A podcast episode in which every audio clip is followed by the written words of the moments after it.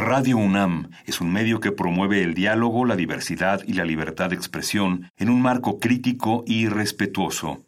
Los comentarios expresados a lo largo de su programación reflejan la opinión de quien los emite, mas no de la radiodifusora.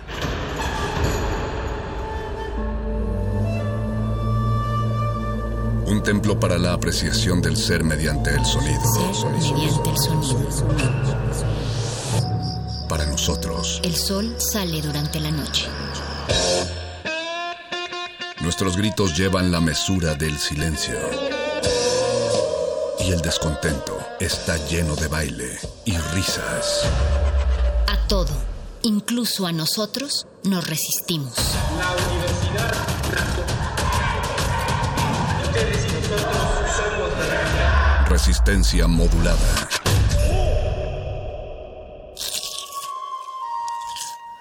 Es momento de alimentar nuestro espíritu con páginas.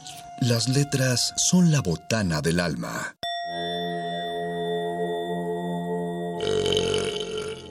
Recuerda la máxima.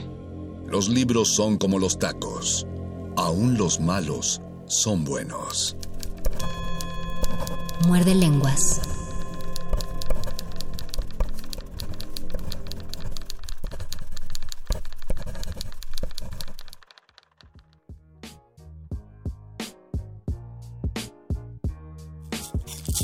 Muerde lenguas. Muerde lenguas. Muerde lenguas. Es enero, es el inicio del año.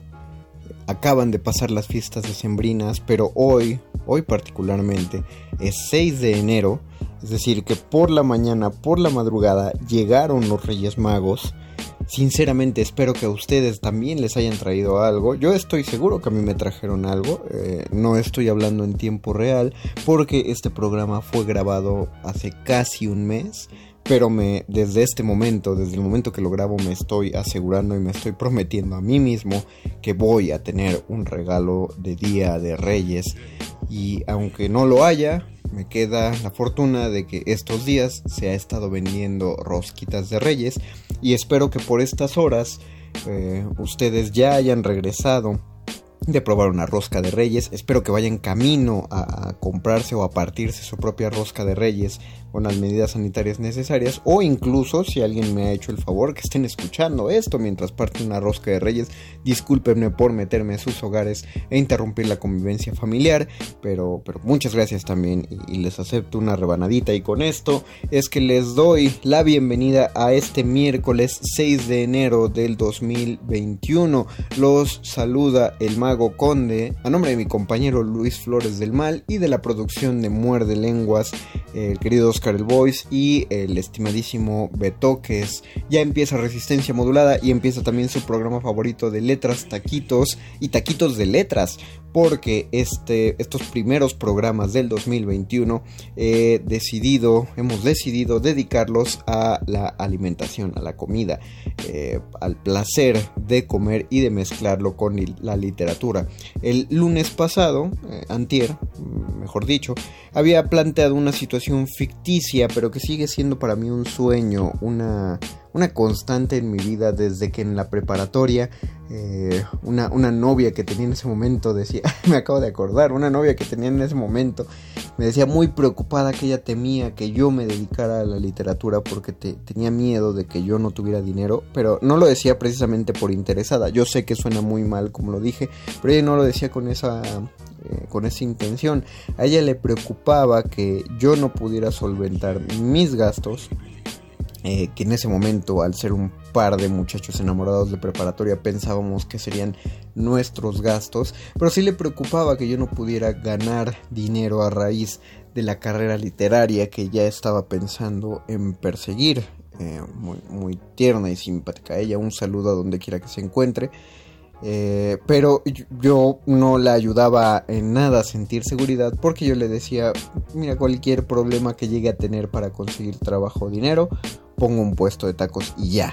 Y ella le dolía el doble que yo dijera eso porque a la par de que se sentía asustada de que yo no consiguiera un trabajo literario, no quería que su, su muchachito, que era un escritor en ciernes, eh, pensara como una posibilidad siquiera el dedicarse a algo distinto a su carrera y mucho menos que ser un universitario que al final terminara atendiendo un puesto de tacos. Yo eso lo pensaba a los 17 años, 15 años después.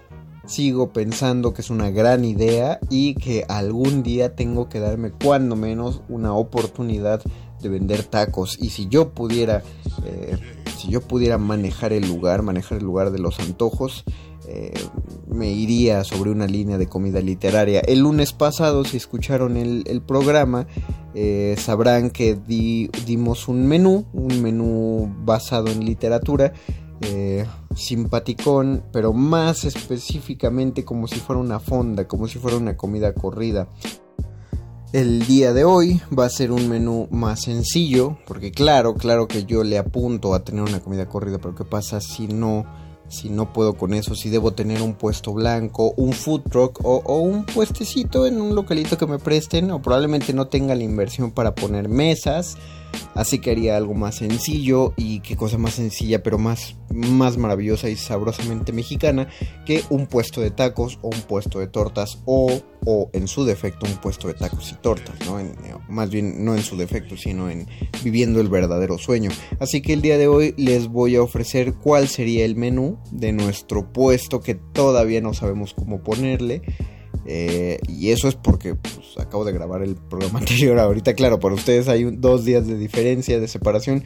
Eh, quiero pensar que quizá ya entre todos encontramos un nombre para estos puestos de comida literarios. Y si alguien tiene más sugerencias, pueden buscarnos y, ponerlo en Facebook Resistencia Modulada o Twitter arroba R Modulada.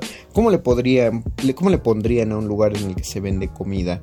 Eh, y, literatura. Claro, estaría padre, imagínense un puesto de tacos y eso sí es un... Van a decir que es eh, hiperlactancia, pero no en serio, si es, es un proyecto que estaría muy padre, un sueño, lo voy a llamar un sueño, un puesto de tacos, un puesto blanco, eh, de esos de lámina en la calle y ustedes llegan y hay un taquero y hay taquitos, pero también, también hay un aparador Probablemente no sea lo más, lo más prudente dada la, grasa que flote en el aire porque serían tacos ricos, tacos de, de no sé, suadero, pero igual de bistec sí, de, bistec definitivamente sí, con frijolitos, o campechanos, o de chorizo, de esos, opción a quesillo y, y, y pepinos rebanados y, y, unos rabanitos por ahí, pero ustedes ven al fondo también unos estantes con libros claro, ¿qué libros se ofrecen? Pues, pues no sé, algunas publicaciones independientes. Eh, yo dividiría dos básicos, unos clásicos, clásicos, pero señores clásicos, y libros eh, independientes. Y así que alguien llegara y pidiera una sugerencia de, no, pues quiero leer algo como esto. Ah, bueno, pues tal libro. Y también vender libros, ¿eh? Tal que les parece. Me apoyan, le entrarán en mi Patreon. Ustedes se volverían inversores, me darían dinero, invertirían en mi negocio para que yo fuera un taquero literario. Todo eso pónganlo Facebook Resistencia Modulada, Twitter arroba R Modulada. Por ahora, a, la par de, de esos menús que les voy a dar de qué es lo que se vendería, para que, se animen a ser mis inversionistas. También voy a leer un par de cuentos que vienen en el libro Cuentos sobre la Mesa, editado por Sara Pot Herrera y publicado por Difusión Cultural UNAM, por los libros de la UNAM. Ya lo mencioné el lunes, pero ninguno de ustedes está obligado o obligada a escuchar todos los muerde lenguas. Así que, por si no lo escucharon, eh, este libro se puede conseguir en la tienda digital de libros UNAM. Eh, tarda un par de días, quizá unas dos semanitas, pero de que les llega, llega. Y creo que es una gran opción ir y apoyar a Libros UNAM, ya que si se dan un llegue ahí en Libros UNAM, pues también les voy a recomendar la colección Vindictas y eh, una colección que salió durante la, la, cuarentena, que es Hilo de Aracne, todo eso está ahí anunciado y por ahí vi un libro que yo espero que para cuando este programa salga al aire ya haya ordenado también, que es precisamente de cuentistas latinoamericanas y el libro se llama Vindictas, justo como, como la colección de escritoras que sacaron. Pero bueno, el, libro se llama Cuentos sobre la mesa y son precisamente cuentos a propósito de la comida. Entonces voy a mezclar este menú con algunos cuentos de esto. Si tienen sugerencias, si tienen comentarios, por favor los espero en redes sociales. Ahí estoy muy atento.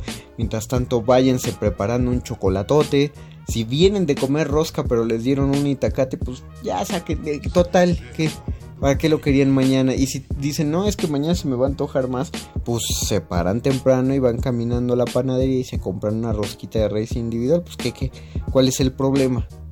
Si no es ahorita, ¿cuándo? Ah, ya en dos semanas ya les diré, no muchachos, vamos a ponernos todos a correr y, nos activamos y vamos a hacer literatura para hacer ejercicio. Y, que será un programa.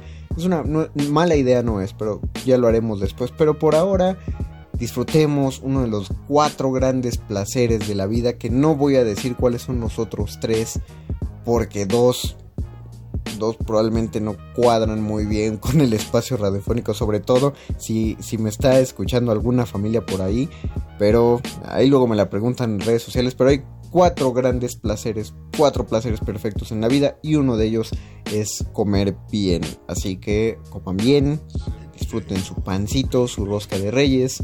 Está, vamos a hacer pausas musicales para abrir el apeto y regresamos a este muerde lenguas de letras, taquitos y taquitos de letras. Muerde lenguas. Muerde lenguas. Muerde lenguas. Muerde lenguas. Muerde lenguas. Muerde lenguas.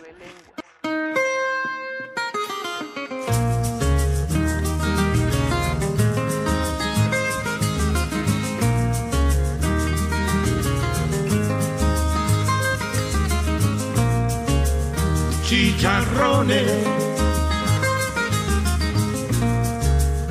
chicharrones,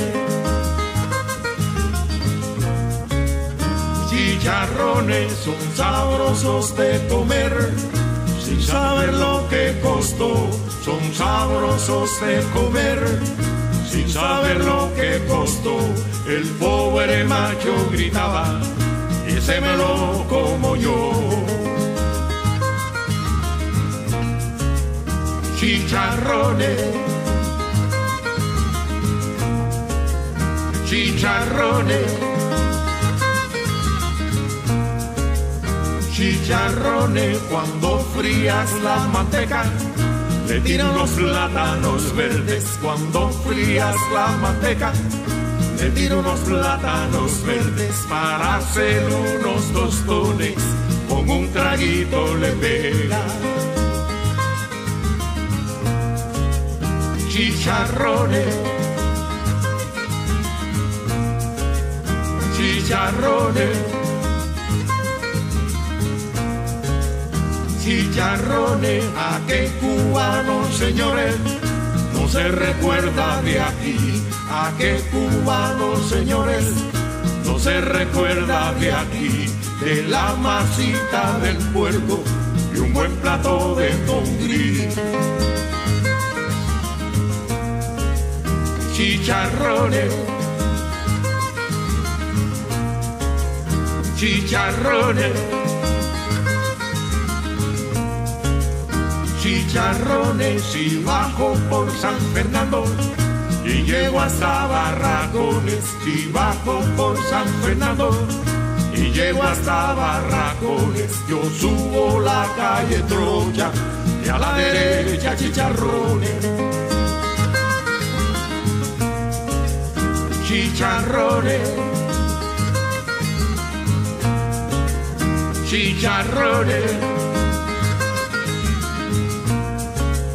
chicharrones,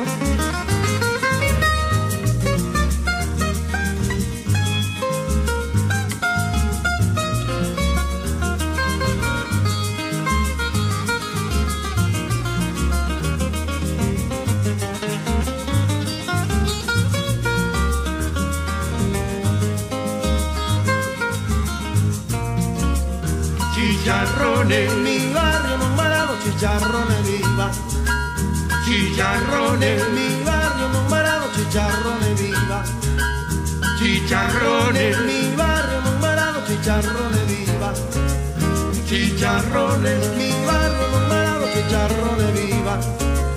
chicharrones.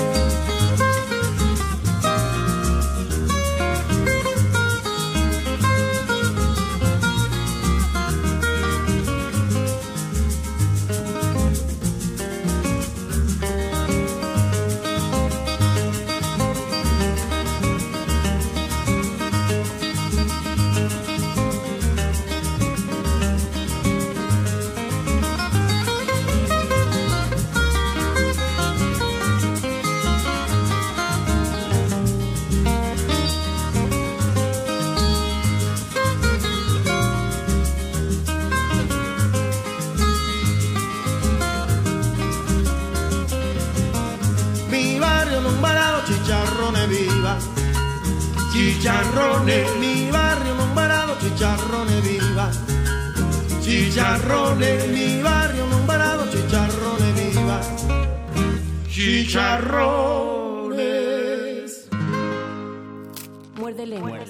Muerde lenguas. Muerde lenguas. Muerde lenguas. Muerde lenguas. Muerde lenguas.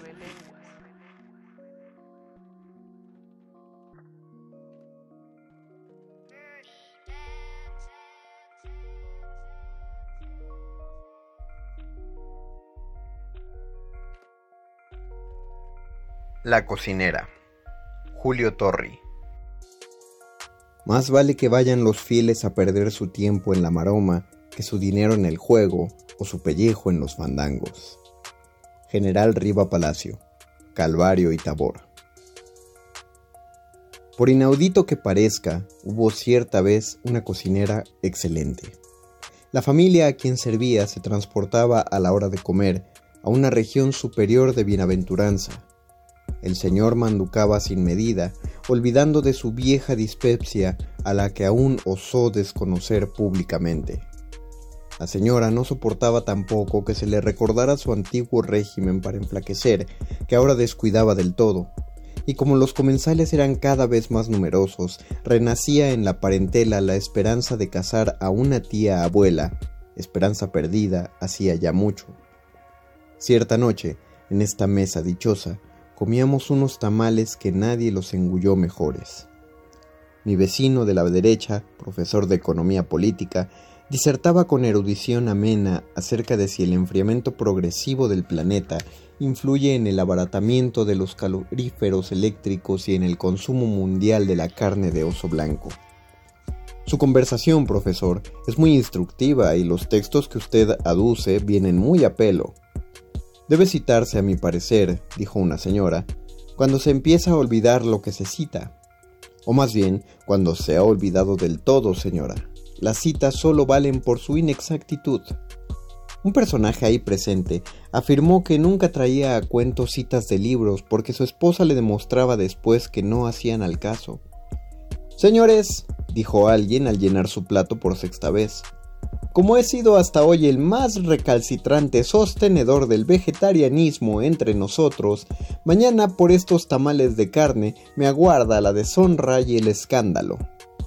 Pero solo uno de ellos, dijo un sujeto grave a mi izquierda, perdería gustoso mi embajada en Mozambique.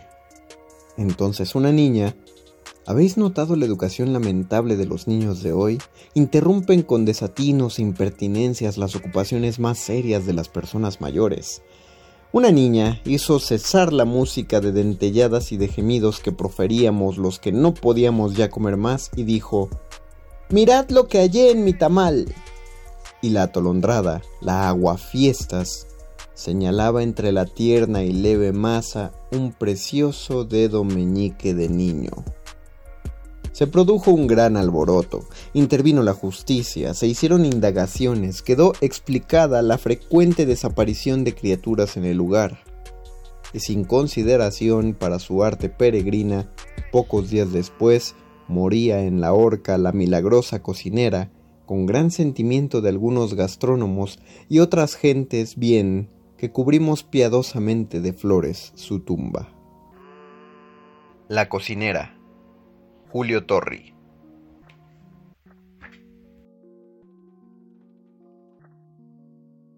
Citando o parafraseando más bien al maestro Arjona, ¿qué es lo que hace un taquero leyendo a la vida? ¿Qué es lo que le pondría un taquero que lee?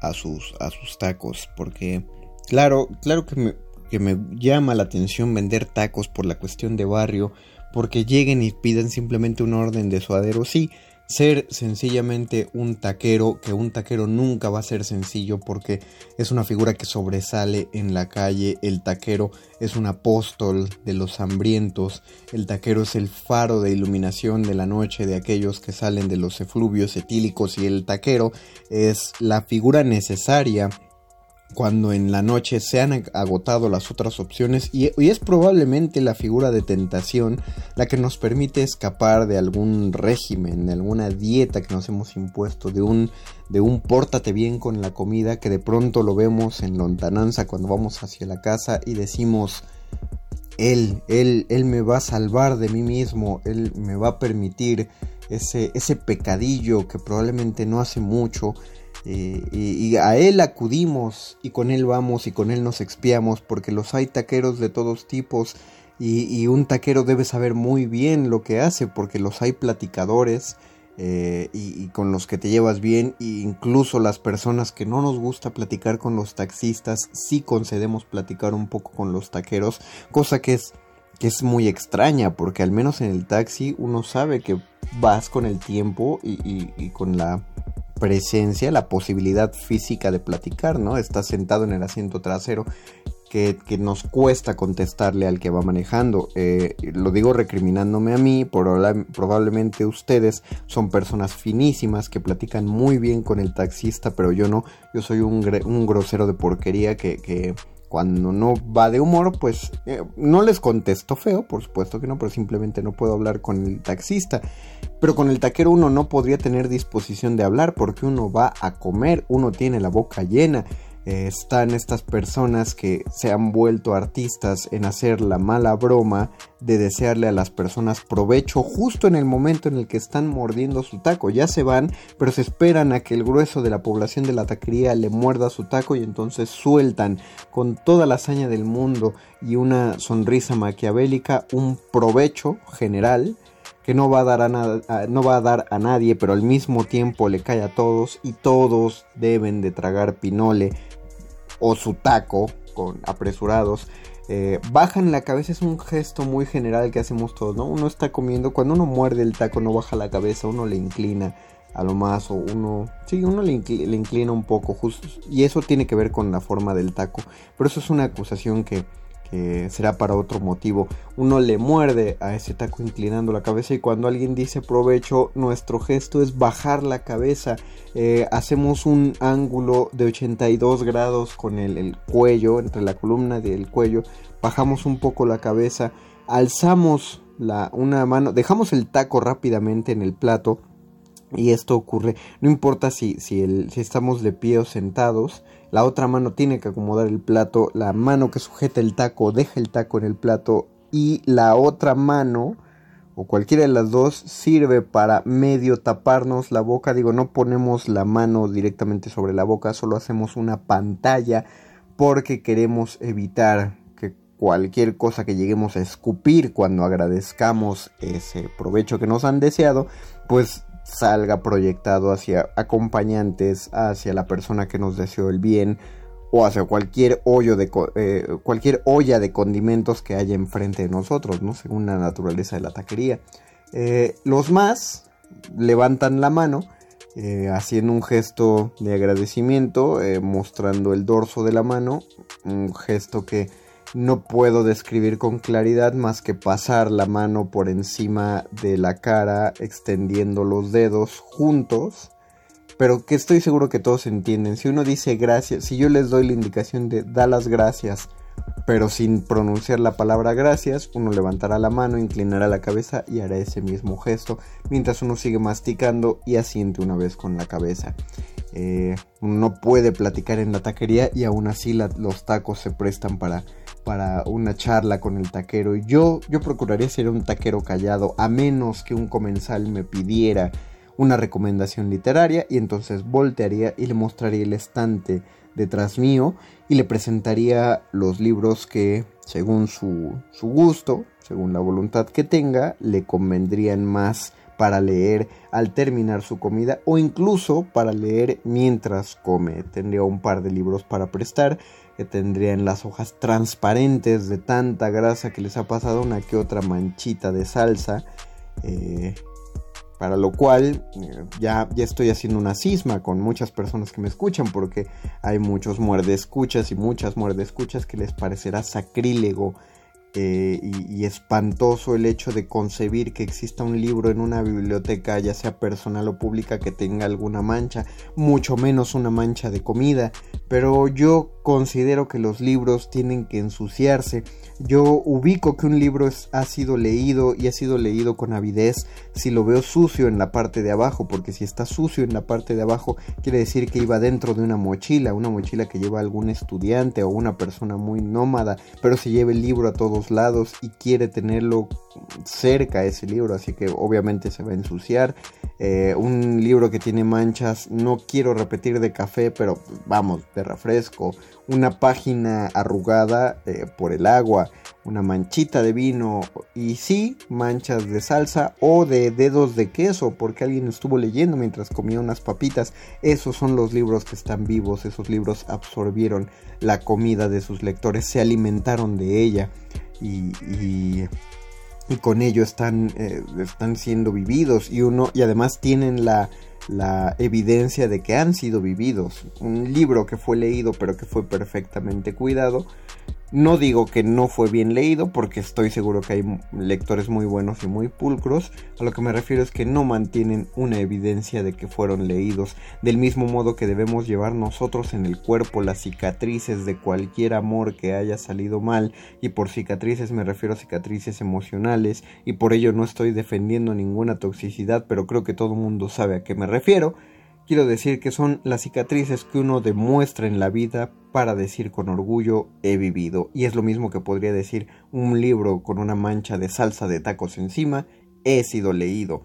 Estos tacos literarios que yo vendería, fíjense, serían así. Los tacos estarían basados en mis autores favoritos de siglo de oro.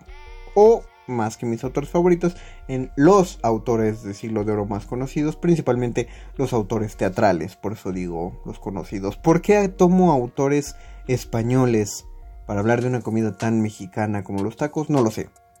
Probablemente es porque creo que yo considero los tacos una pieza fundamental de la comida y considero al teatro del siglo de oro una pieza fundamental de la literatura teatral al menos esa es la justificación que se me acaba de ocurrir en este, momento. Y, si en algo soy bueno es en dos cosas. En preparar tacos y en justificar proyectos. Así que esa sería mi justificación. Mis tacos literarios sería, por ejemplo, el taco Juan Ruiz de Alarcón. Que sería un taco de espaldilla de res. Un tanto quemada, un tanto tostadilla, pero, pero enchilada, eso sí, porque quedará quemada. Quien me quiera entender, que entienda. Eh, Vendría también un taco Cervantes, que sería un taco de patita blanda, pero todavía no me decido si sería de patita de puerco en vinagre o de patita de puerco de carnitas. O de patita de pollo, que sería... No, no sería agradable vender tacos de patita de pollo porque pues es como un taco de alitas que una vez comí cerca de la radio y o, los tacos de costilla que te venden en las en los puestos de tacos de guisado y me parece lo más ridículo porque ¿por qué vendes un taco de una pieza de carne que tiene tanto hueso, si finalmente la gente va a sacar la cosa que está en la tortilla y eso ya no va a ser un taco, ya es un guisado en un plato de tortilla, en un plato de maíz, pero bueno, el taco Sor Juana fíjense, sería para mí uno de los más complicados. El taco Sor Juana sería un taco de manchamanteles con espinacas. Y esto fue solo una, creo que fue la investigación más concienzuda que hice sobre los autores y los tacos, porque quería saber cuál era la comida favorita de Sor Juana y encontré que las monjas del convento donde estaba la señorita Juana Inés, de la Cruz eran precisamente el más elaborado, el manchamanteles. Y también comían mucho espinacas eh, en, platillos eh, yo pensé dejar solo las espinacas así con el manchamanteles. Buen taco, se lo recomiendo. El taco Lope, y estoy hablando del taco Lope de Vega, sería un taco de pollo muy condimentado, pero sin chile. Muy condimentado de, mucho salado el, pollo y, con pimienta así, picosón que quede el pollo, pero picosón rasposo justo por la pimienta, no por el chile. Ahora que si piden un taco lope, pero un taco lope de rueda, tendría que ser un taco mucho más sencillo, no como el taco del Fénix de los Ingenios. Este sería un taco simple, sal, limón y también pimienta, porque no para que tenga también su cierto exotismo. Finalmente el taco calderón de la barca llevaría de todo lo que he mencionado, llevaría de todo y aparte llevaría mucho. Ese sería el taco más caro de nuestro menú. Yo recomendaría comerse solo uno los más glotones con dos tendrán y pondría un reto en mi taquería de que el que se coma cuatro tacos calderón de la barca se lleva un libro gratis y colgamos su foto en la biblioteca de nuestra taquería, la cual todavía no tiene nombre y ustedes pueden ayudar a bautizar en nuestras redes sociales. Finalmente de estos tacos vendría una cosa que no venden las taquerías comunes. Esa sería mi manera de destacar entre las demás taquerías. Yo vendería un taco postre. Es decir, te acabas tu orden, te comes tus tres, dos, tres taquitos, cuatro cuando llegas con mucha hambre, o tu único taco calderón, pero todavía tienes un huequito, sientes un... me falta algo, ¿qué más le doy? Yo vendería tacos postre. Y el taco de postre sería el taco tirso de Molina, que sería un taco dulce de ate con queso. Para un dato, para quien no lo tenga, si, si no son... Sé que hay gente que no es fan del ate, eh, del ate de guayaba, de membrillo, etc. Pero si, si alguien le... Si lo tolera, les recomiendo una receta que me hacía mi madre. Eh, un dulce, una rebanadita de dulce de ate con una rebanada de queso manchego en un pedazo de bolillo. Básicamente una torta de ate con queso manchego. Mm, se, los juro, es una gran, gran experiencia culinaria. Ahí entiendes a Ratatouille. Y esto yo lo pondría en un taco. Ese sería el menú de nuestros tacos literarios. Muerde lenguas. Muerde lenguas. Muerde lenguas. Muerde lenguas. Muerde lenguas. Muerde lenguas.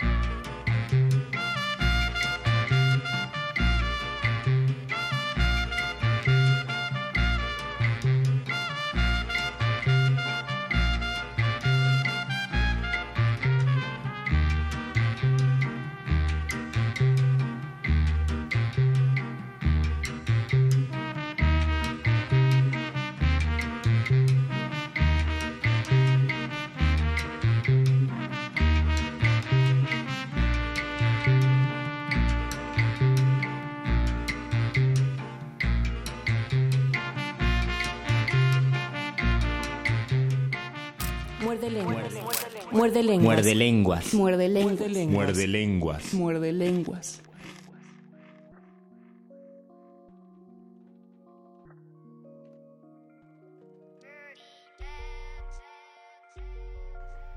En familia. María Elena Llana. Cuando mi madre descubrió que el espejo de la sala estaba habitado, todos pasamos paulatinamente de la incredulidad al asombro, de ésta a la contemplación, y acabamos aceptándolo como algo cotidiano.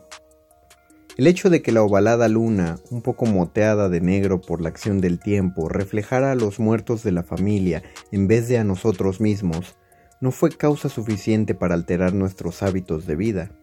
Siguiendo la antigua máxima de arda la casa sin que se vea el humo, nos guardamos el secreto que después de todo a nadie más que a nosotros mismos interesaba. De todas formas, pasó algún tiempo antes de que nos resultara completamente natural sentarnos cada uno en su sillón preferido y saber que en el espejo ese mismo asiento estaba ocupado por otra persona. Gracia por Aurelia, hermana de mi abuela, RIP 1939, y que aunque a mi lado, en esta parte de la sala, se encontrara mi prima Natalia, enfrente estuviera Nicolás, tío de mi madre, RIP 1927. Como es lógico, si nuestros muertos se reflejaban en el espejo de la sala, lo que nos ofrecían era la imagen de una tertulia familiar casi idéntica a la que componíamos nosotros, pues nada, absolutamente nada del decorado de la sala, sus muebles, la distribución de estos, la luz, las dimensiones, se alteraba en el espejo. Únicamente que al lado de allá, en vez de nosotros, estaban ellos. No sé los demás, pero yo sentía que más que una visión en un espejo, presenciaba una vieja película gastada, ya nebulosa.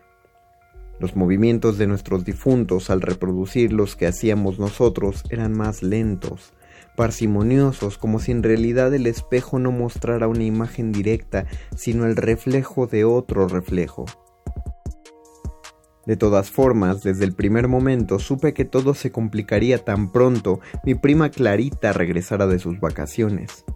Clarita me dio durante mucho tiempo la idea de haber caído equivocadamente en nuestra familia, por lo vivaz y emprendedora, por su audacia y decisión. Esa opinión mía se avalaba con el hecho de que ella formó parte de la primera promoción de mujeres odontólogas del país. Pero aquella impresión de que Clarita estaba por error entre nosotros se disipó tan pronto mi audaz prima colgó el diploma y se puso a bordar sábanas junto a mi abuela, a mis tías, a mis otras primas y hermanas, en espera de un pretendiente que no faltó en realidad, pero que no fue aceptado porque no reunía unas cualidades que nunca se supo cuáles eran exactamente. Aunque jamás ejerciera su profesión, una vez titulada, Clarita se convirtió en el oráculo familiar. Ella prescribía analgésicos y determinaba si tal o cual moda era adecuada o no, elegía las funciones de teatro y decía cuándo el ponche tenía el punto de licor adecuado para cada reunión social. Por todas estas preocupaciones, era lógico que cada año se pasara un mes descansando en algún balneario y cuando aquel verano Clarita regresó de sus vacaciones y fue informada del descubrimiento hecho por mi madre, se quedó momentáneamente pensativa, como si escuchara la sintomatología antes de diagnosticar. Después, sin inmutarse, se asomó al espejo, constató que todo era cierto e hizo un movimiento dubitativo con la cabeza. Inmediatamente se sentó en su sillón junto al librero y estiró el cuello para ver quién lo ocupaba del lado de allá. Caramba, miren a Gustavo, fue todo lo que dijo. Y efectivamente, ahí en el mismo sillón, el espejo mostraba a Gustavo, una especie de ahijado de papá, quien a raíz de una inundación en su pueblo se instaló en nuestra casa y se quedó para siempre en un estatus ambivalente de pariente pobre y comodín familiar. Clarita lo saludó democráticamente, agitando la mano, pero él, que en ese momento parecía abstraído en la contemplación de algo, así como un bombillo de radio, no se dio por aludido. Sin duda los del espejo no tenían programado un mayor intercambio con nosotros, y eso, aunque no lo dijo, debió de picar un poco el amor propio de Clarita. La idea de trasladar el espejo para el comedor fue, naturalmente, de ella, así como su complemento, acercar a la luna la gran mesa para poder sentarnos todos juntos durante las comidas. Así se hizo, y la cosa salió como esperábamos. Pese a los temores de mi madre de que los habitantes del espejo huyeran o se molestaran por el ajetreo. Confieso que era reconfortante sentarse cada día a la mesa y extender la mirada hasta sus lejanos confines para solo ver rostros familiares aunque algunos de los que estaban del lado de allá fueran parientes lejanos, y a otros el tiempo de involuntaria ausencia los hubiera alejado ya de nuestros afectos. Éramos unas veinte personas sentadas cada día a la mesa, y si bien los gestos y movimientos de ellos eran más ausentes y sus comidas un tanto descoloridas, en general dábamos la impresión de una familia numerosa y bien llevada. En el límite entre la mesa real y la otra se sentaron Clarita y mi hermano Julio del lado de acá. Del de allá estaba Eulalia, RIP 1949, segunda esposa del tío Daniel, mujer que en vida fue siempre distante e indolente, por lo que, en su estado actual, era la más ausente de todos los del otro lado. Frente a ella, mi padrino don Silvestre, RIP 1952, quien aunque no era pariente de sangre, lo fue siempre por el corazón. Me daba cierta pena ver la perdida rubicundez de don Silvestre, quien parecía un maniquí que después de exhibirse mucho tiempo en la vidriera de un comercio, acababa perdiendo el color, aunque conserve los carrillos inflamados y el continente ideal para reflejar la salud de cuerpo y alma, el manto empalidecedor de la muerte sentaba mal al fornido asturiano que sin duda se sentía un poco ridículo en todo aquello. Durante algún tiempo comimos todos reunidos sin más peripecias ni complicaciones, pero no hay que olvidar que allí estaba Clarita y que notorio descuido por nuestra parte la habíamos dejado sentarse en el límite de las dos mesas, en aquel ecuador entre lo que era y lo que no era que, aunque a nosotros no nos impresionara en lo más mínimo, debimos cuidar mejor. Agregando a esa imprudencia por parte nuestra el hecho de que fuera la displicente Eulalia la que quedaba del otro lado, no es raro que una noche, con la misma simpática naturalidad con la que saludó al primo Gustavo, Clarita se dirigiera a ella. ¿Me alcanza la ensalada? Como una reina ofendida, altanera y desdeñosa, Eulalia le tendió la fuente casi aleve, llena de desteñidas lechugas y de unos tomates semigrisáceos, semitransparentes, que Clarita, encantada con la novedad, engulló con su mejor sonrisa traviesa, mientras nos miraba a todos tan desafiante como el día en que matriculó una carrera para hombres. No nos dio tiempo a nada, solamente la vimos palidecer. Después su, sonrisa se tornó un poco triste, un poco incierta, y Clarita se recostó al espejo. Cuando terminados los luctuosos afanes del funeral volvimos a sentarnos a la mesa, comprobamos que ya había ocupado un puesto del lado de allá, quedó entre el primo Baltasar, RIP 1940, y la tía abuela Federica, RIP 1936. Lo sucedido había abierto una brecha entre nosotros y ellos. De cierta forma nos sentíamos víctimas de un abuso de confianza que nuestra hospitalidad había sido dolorosamente aprovechada pero como en la discusión que sostuvimos los de acá no pudimos establecer quién era en realidad huésped de quién, y cómo era indiscutible que en el suceso habían mediado la imprudencia y el espíritu científico investigativo de Clarita, y cómo además pasaron los días y después de todo no había mucha diferencia entre lo que Clarita hacía y lo que hasta entonces había hecho, el caso es que fuimos olvidando los supuestos agravios y continuamos nuestra vida de siempre, reconquistando el camino perdido en cuanto a la identificación con los del espejo y cada vez más incapaces de discernir de qué lado estaba la vida y de cuál su reflejo. pero como una imprudencia nunca viene sola, yo pasé a ocupar el puesto vacío de Clarita, Ahora estoy mucho más cerca de ellos. Ahora casi puedo escuchar el lejano rumor de servilletas que se desdoblan o desdoblan, un leve entrechocar de cristales y cubiertos, algún rodarse de sillas que nunca puedo concretar si viene de allá o es el que producimos nosotros mismos. Está de más decir que dilucidar esa cuestión no me preocupa. Lo que sí me inquieta, lo confieso, es que Clarita no parece impuesta del todo de su nueva situación y no guarda la suficiente compostura, gravedad u opacidad, por llamarle de alguna manera, y sigue con sus asomos de picardía que tanto nos robaron el corazón a todos. El caso es que yo, más que cualquier otro miembro de la familia, puedo ser el blanco de sus actuales propósitos, porque siempre nos unió un afecto especial, tal vez porque teníamos la misma edad y compartimos los juegos infantiles y las primeras inquietudes de la adolescencia. Y ocurre que ella hace todo lo posible por llamar mi atención y desde el lunes pasado está tratando de pasarme una piña así de grande, un poco desvaída, es cierto, pero con todas las posibilidades de ser apretada y un poco ácida, como ella sabe que a mí me gustan. En familia. María Elena Llana. No quiero que concluya este programa sobre literatura y comida sin mencionar a un alimento que, por supuesto que ha estado presente toda mi vida, como puede ser en la vida de cualquier mexicano, pero que solo en fechas muy recientes, y estoy hablando de unos tres meses para acá, les he tomado un cariño muy particular y que son las tortas.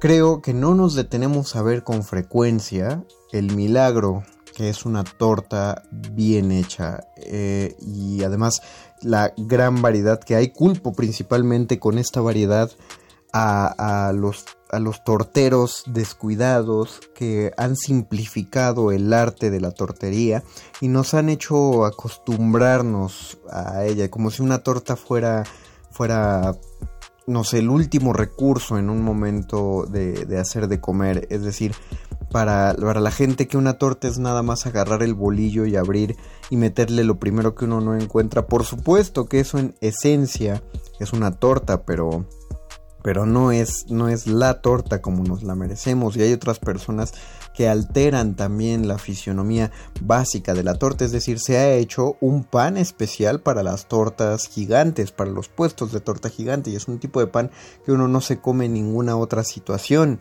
Y creo yo que todos los otros panes sí, las teleras, por ejemplo, son pues, un pancito chiquito eh, un tanto un, bolillito un poco dulce pero que uno sí se comen eh, sí se puede comer a solas o con unos frijoles no o, separado o acompañar los chilaquiles con eso. Lo mismo el bolillo el bolillo sencillo pero la telera grande como para la torta gigante no lo compras eh, como comprarías una baguette o como compraste las baguettes para la cena navideña no estas son estos son unos panes inmensos que se utilizan para preparar justamente estas tortas grandes atascadísimas. Eh, no, me desagrada que estén atascadísimas, solo, solo que hay unas que se pueden saborear menos que otras. Recuerdo con particular cariño una torta cerca de, una, tortería cerca de Radio UNAM, en la cual venden una variedad que se llama torta albañil y desconozco por qué se llama torta albañil, pero que incluye bistec, tocino y queso y creo que el bistec, por cómo lo preparan, y la inclusión del tocino y el queso hacen de la torta lo suficientemente húmeda, por decirlo de algún modo, para que sea bien degustada. Pero yo le tengo miedo, y, y no hay otra palabra para decirlo, le tengo miedo a las tortas de milanesa. Porque Depende mucho de la pericia del tortero al hacer la milanesa para saber si esta será digerible, si esta será comestible o no. Y no me refiero a, si así sabe bien, sino la dureza de la milanesa. Estamos, debemos ser conscientes que la milanesa se hace con el fundamento de la milanesa es el pan molido. Uno dirá, no, el fundamento de la milanesa es la carne. No, claro que no. Eh, la carne es el fundamento de un bistec. Para que sea una milanesa debe estar empanizado. Así que si metes una carne empanizada en un bolillo, de alguna manera te estás haciendo, estás metiendo pan dentro de un pan y el pan es esencialmente seco. Una torta de milanesa mal preparada corre el riesgo de ser muy seca y muy dura y esto, regreso a lo que pronuncié al principio, es responsabilidad de los malos torteros. estas malas torterías eh, que se han aprovechado de un mercado de godines que salen eh, rápidamente del metro con, con la prisa de desayunar algo que no pudieron desayunar en su casa y que van a ir comiendo en el transporte público. Entonces fuera del metro hay estas, mm, estas personas que pueden tener toda la buena voluntad que quieran, pero eso no les quita que sean irresponsables y tienen tortas envueltas en servilletas de pues, pueden ser de jamón, salchicha, pero también hacen unas de milanesa.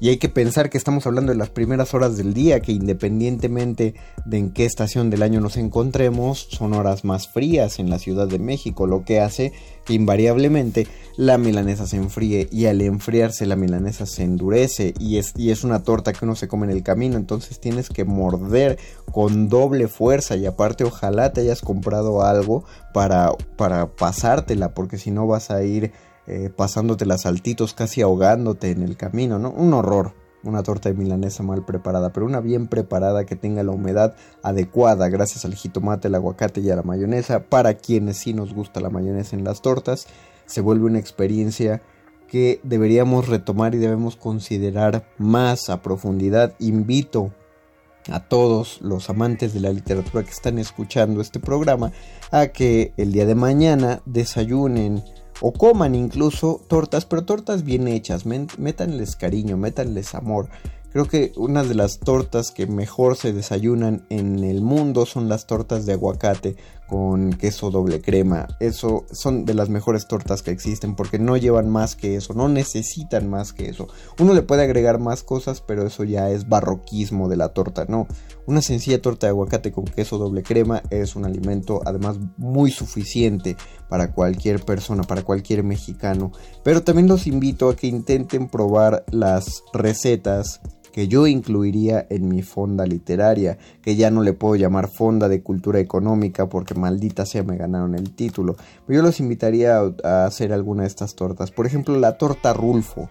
La torta Rulfo llevaría esencialmente huevo, frijol y arroz. Bueno, no esencialmente, es todo lo que lleva. Huevo, frijol y arroz. Ah, claro, tengo que, tengo que pronunciar que cualquiera de estas tortas sí se pueden servir con con mayonesa o con, con, mayonesa, con jitomate, con cebolla, es decir, con lo que se le suele agregar a una torta, ahora sí que una torta con todo, ¿no? Y rajas o chiles chipotles a gusto de quien la prepara. Estoy hablando de los ingredientes elementales. Estos son los ingredientes elementales, no estoy hablando de los ingredientes que le den nombre a la torta. La torta Rulfo, que es para mí la torta que le da voz a los desposeídos de ella, llevaría huevo, frijol o arroz. Y el huevo tiene que ser, por supuesto, revuelto. Eh, la torta Paz hablando ya, ya, por eso tuve que hacer ese preámbulo. Ustedes pensarán que solamente estoy divagando y qué está haciendo esta persona hablando de tortas en un programa de literatura. No, me estoy guiando por la máxima de la cábala, donde las palabras no caen en el vacío. Hice una disertación acerca de una milanesa bien hecha para una torta, porque una de las tortas de este puesto sería la torta Paz. La torta Octavio Paz sería una torta de tres milanesas. Así sean si son tortas gigantes, pues serían tres milanesotas de esas orejas de elefante. Una torta chiquita, igual tres milanesas. ¿Por qué? Porque puede ser muy sabroso. Puede haber a quien le guste muchísimo la torta Octavio Paz. Pero es densa, eh, difícil de masticar y desde mi punto de vista es mucho de lo mismo. Así que tres milanesas en una torta paz serían de lo más adecuado. Ya cada quien vea si la prepara bien o mal.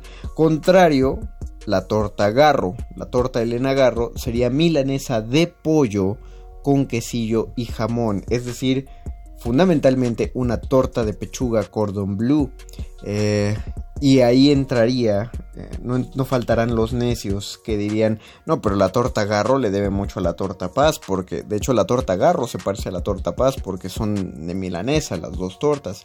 Pero alguien, alguien más docto sabría ver que por supuesto que hay una contaminación entre la torta paz y la torta garro, que sería el pan molido pero que no podríamos decir de qué torta, qué torta fue la contaminación. Lo que sí es que la torta garro resulta más atractiva porque en su en, esta humildad de llevar jamón eh, se vuelve también un alimento mucho más elaborado y sabroso. Estaría la torta arreola, la torta JJ arreola, que sería una torta ahogada de mariscos.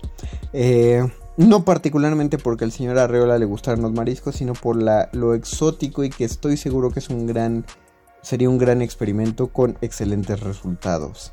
La torta Dávila, la torta Amparo Dávila, llevaría queso panela, queso crema, queso Oaxaca y queso de cabra. Es decir, en esta. En, dentro de la simplicidad se construye, dentro de la realidad se construye un realismo mágico progresivo eh, esta torta yo les puedo asegurar que sería de las más sabrosas que existen. Solo intenten, intenten probarla. En la medida de lo posible absténganse de hacerlas en compañía de otras personas. Finalmente sus tamales y su rosca de reyes si la pueden partir con ustedes y solo con las personas que viven en su casa. Pero si no, pues bueno, al aire libre y cuídense mucho, por favor. Saludo y agradezco a Oscar El Voice y a Betoques en la producción. Eh, saludo a mi compañero Luis Flores del Mal. Yo soy el Mago Conde, me despido. La próxima semana ya volveremos a sonar en vivo, probablemente el miércoles. Si no, a partir de la próxima semana ya regresan los, los Resistencia Modulada en vivo. Los invito a quedarse, nos quedan dos horas de Resistencia Modulada. Y buenas noches y buen todo. Resistencia Modulada. Modulada. Última enseñanza del Un individuo puede resistir casi tanto como un colectivo. pero el colectivo no resiste sin los individuos. Y eso se le. Manifiesto. Medita.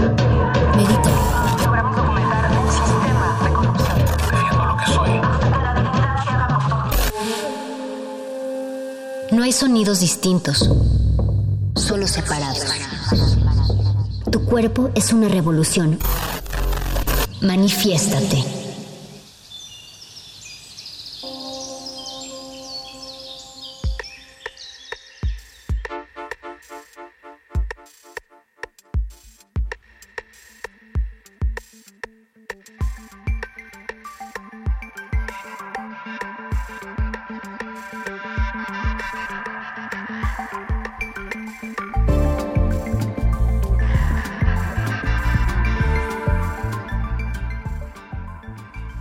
Buenas noches, bienvenidos a Manifieste de Resistencia Modulada. En esta noche, en esta primer miércoles, este primer miércoles del el año 2021, enero, pues llegamos hasta aquí y llegamos para acompañarles también a través del 96.1 de FM, también en 860 de AM y estamos en www.radio.unam.mx. Yo soy Berenice Camacho y en esta ocasión vamos a compartir un poco de música o un mucho de música con ustedes. Vamos a estar conversando con Diego Morales de la disquera independiente Pedro y el Lobo.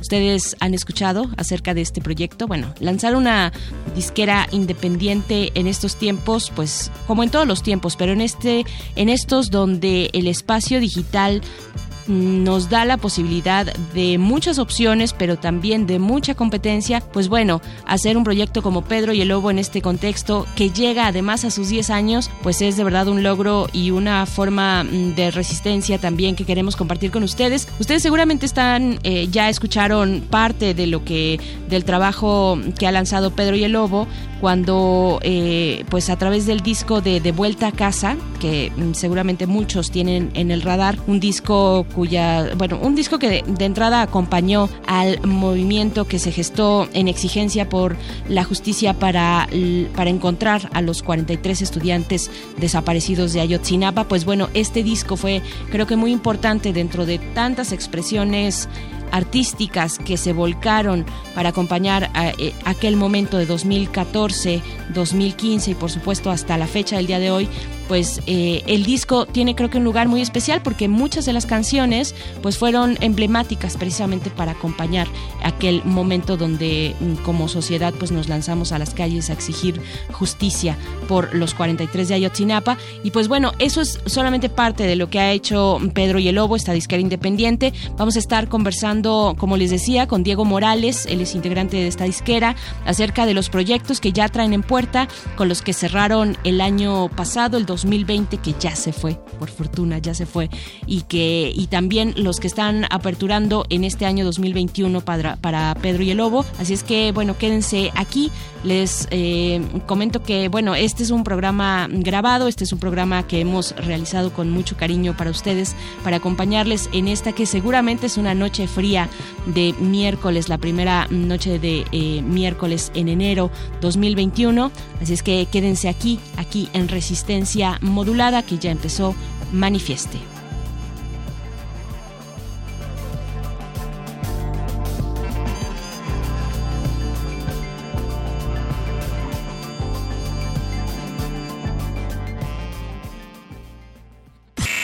Manifiesto.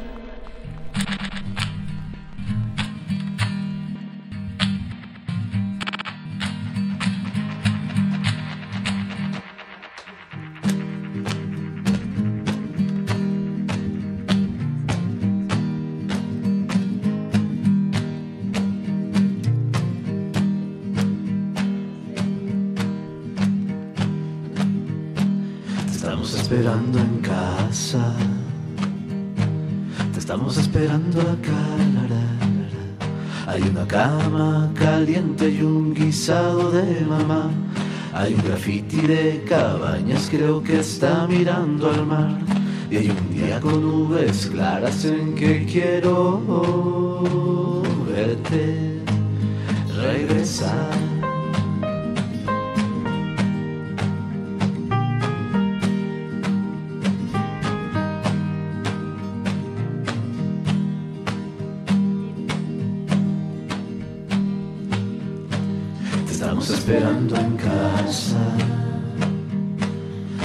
Esperando acá. Hay un partido en la cancha, aquí nos falta un jugador. Hay una milpa en el campo y hay que hacerla florecer. Hay un silencio en el patio en donde quiero verte aparecer.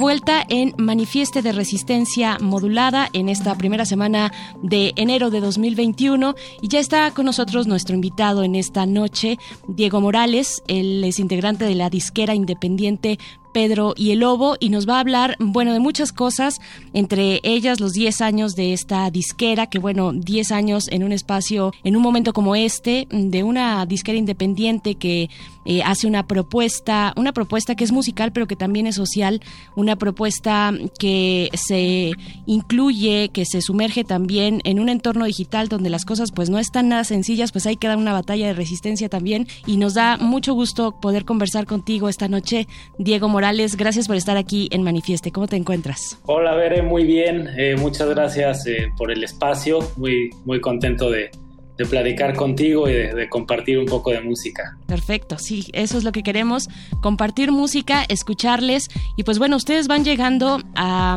ya como lo decía, a 10 años, 10 años de vida de una disquera independiente, Pedro y el Lobo.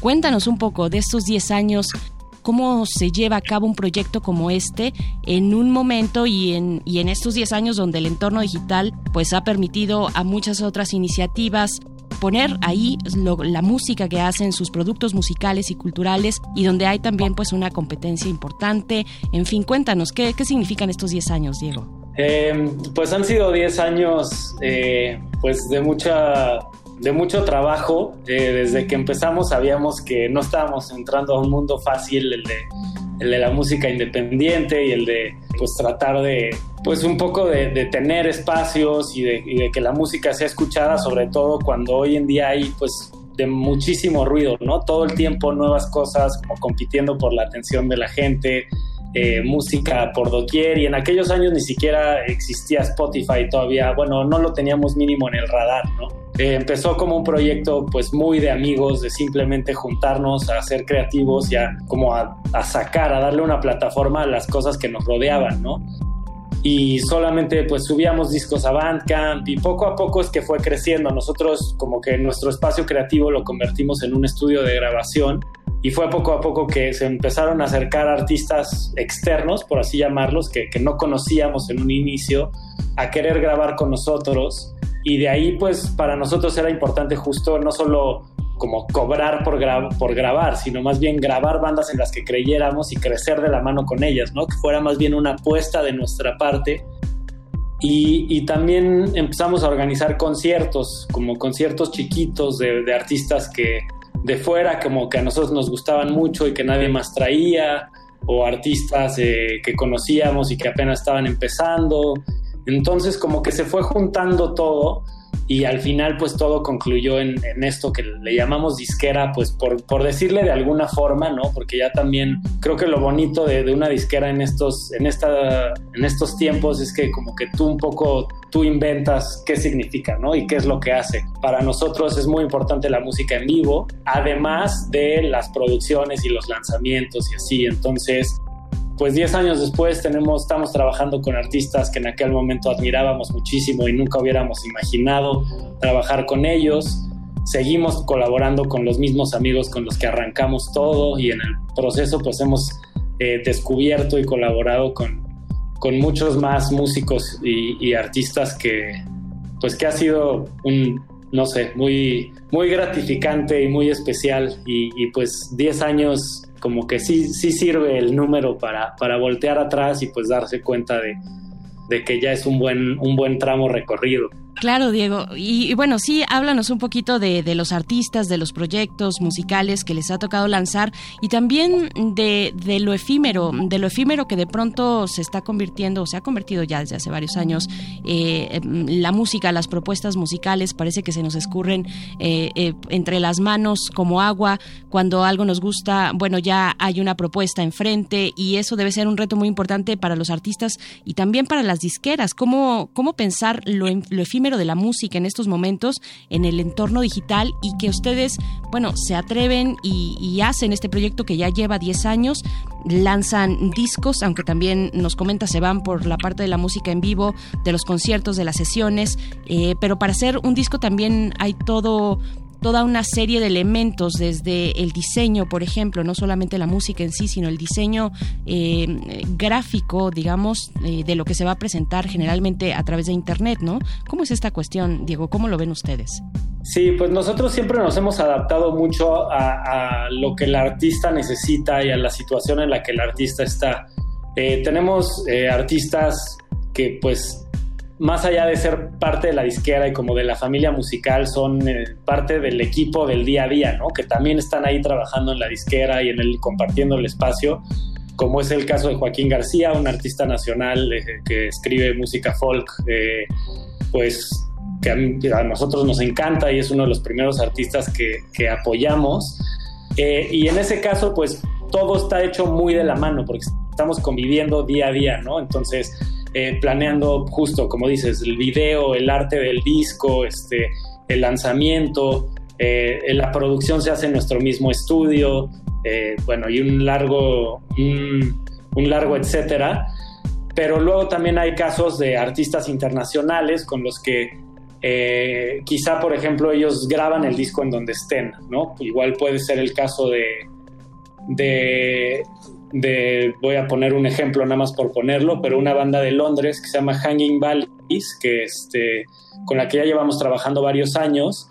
Ellos pues graban desde donde están y ya simplemente nos pasan a nosotros el disco como, oigan, ya está listo.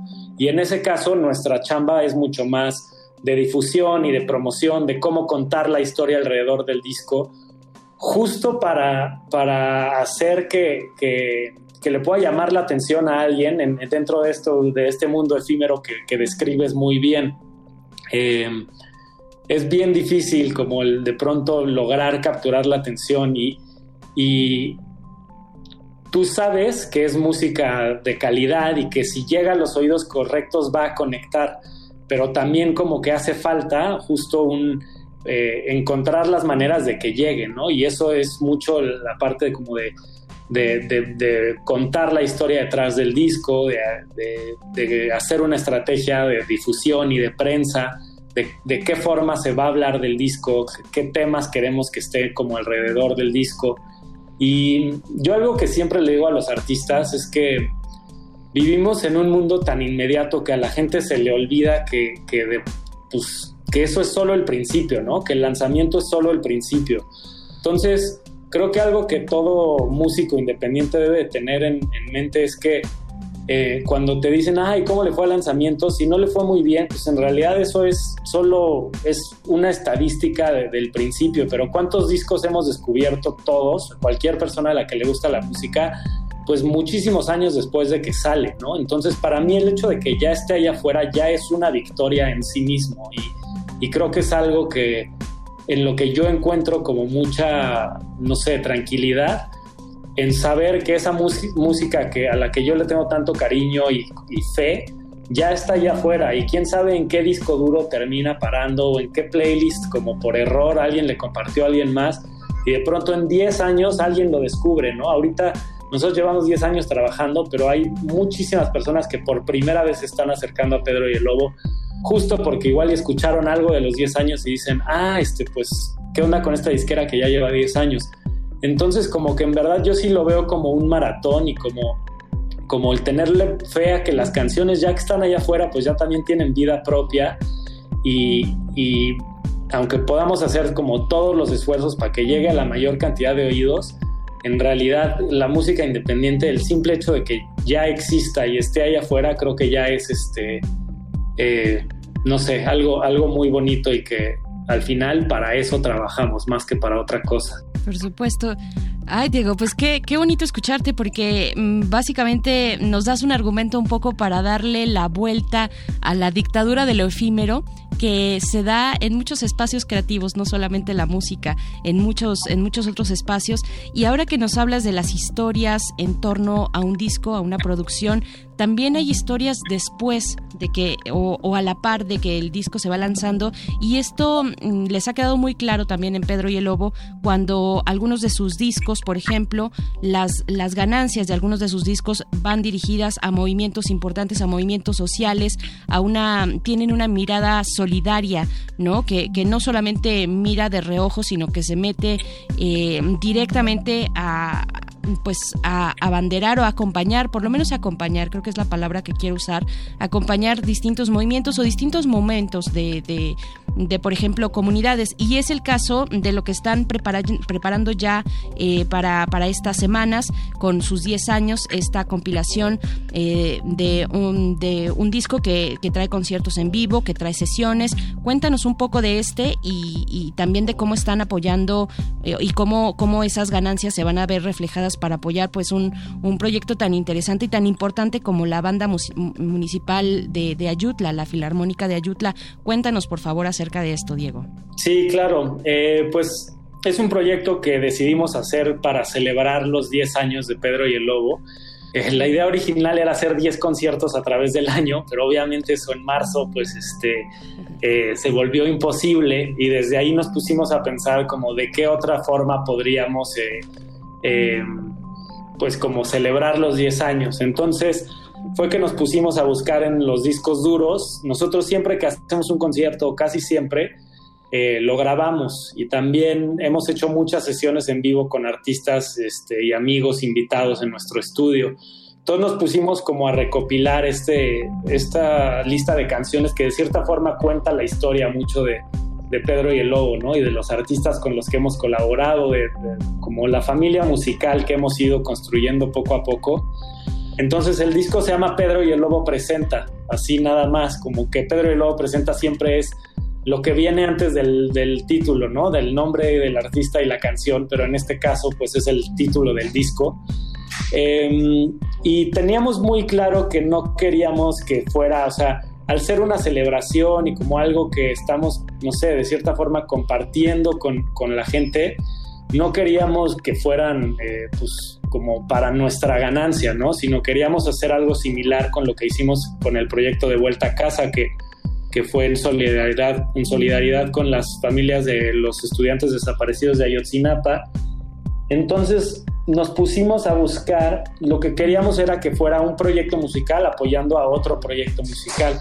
Y fue ahí que como que más entre nuestros amigos y círculos de, de, personas en más metidas en derechos humanos y en como causas sociales, que vimos con, con la comunidad de Ayutla Mije, que, eh, bueno, de entrada, pues la música es una parte esencial de, de las comunidades de, de, esa parte de Oaxaca, ¿no? Como que la, muchísimas de sus vida y tradiciones desde desde celebraciones hasta funerales no, no se pueden entender sin música.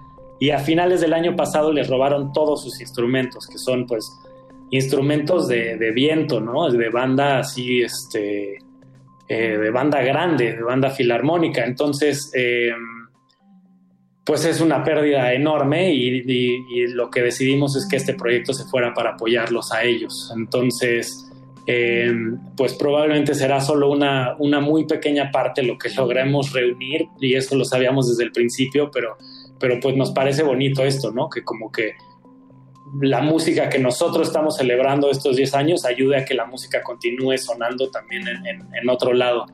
Entonces, eh, el disco lo pueden encontrar eh, en Bandcamp porque desde ahí, están, desde ahí se compra y ya se van los donativos directamente para ellos.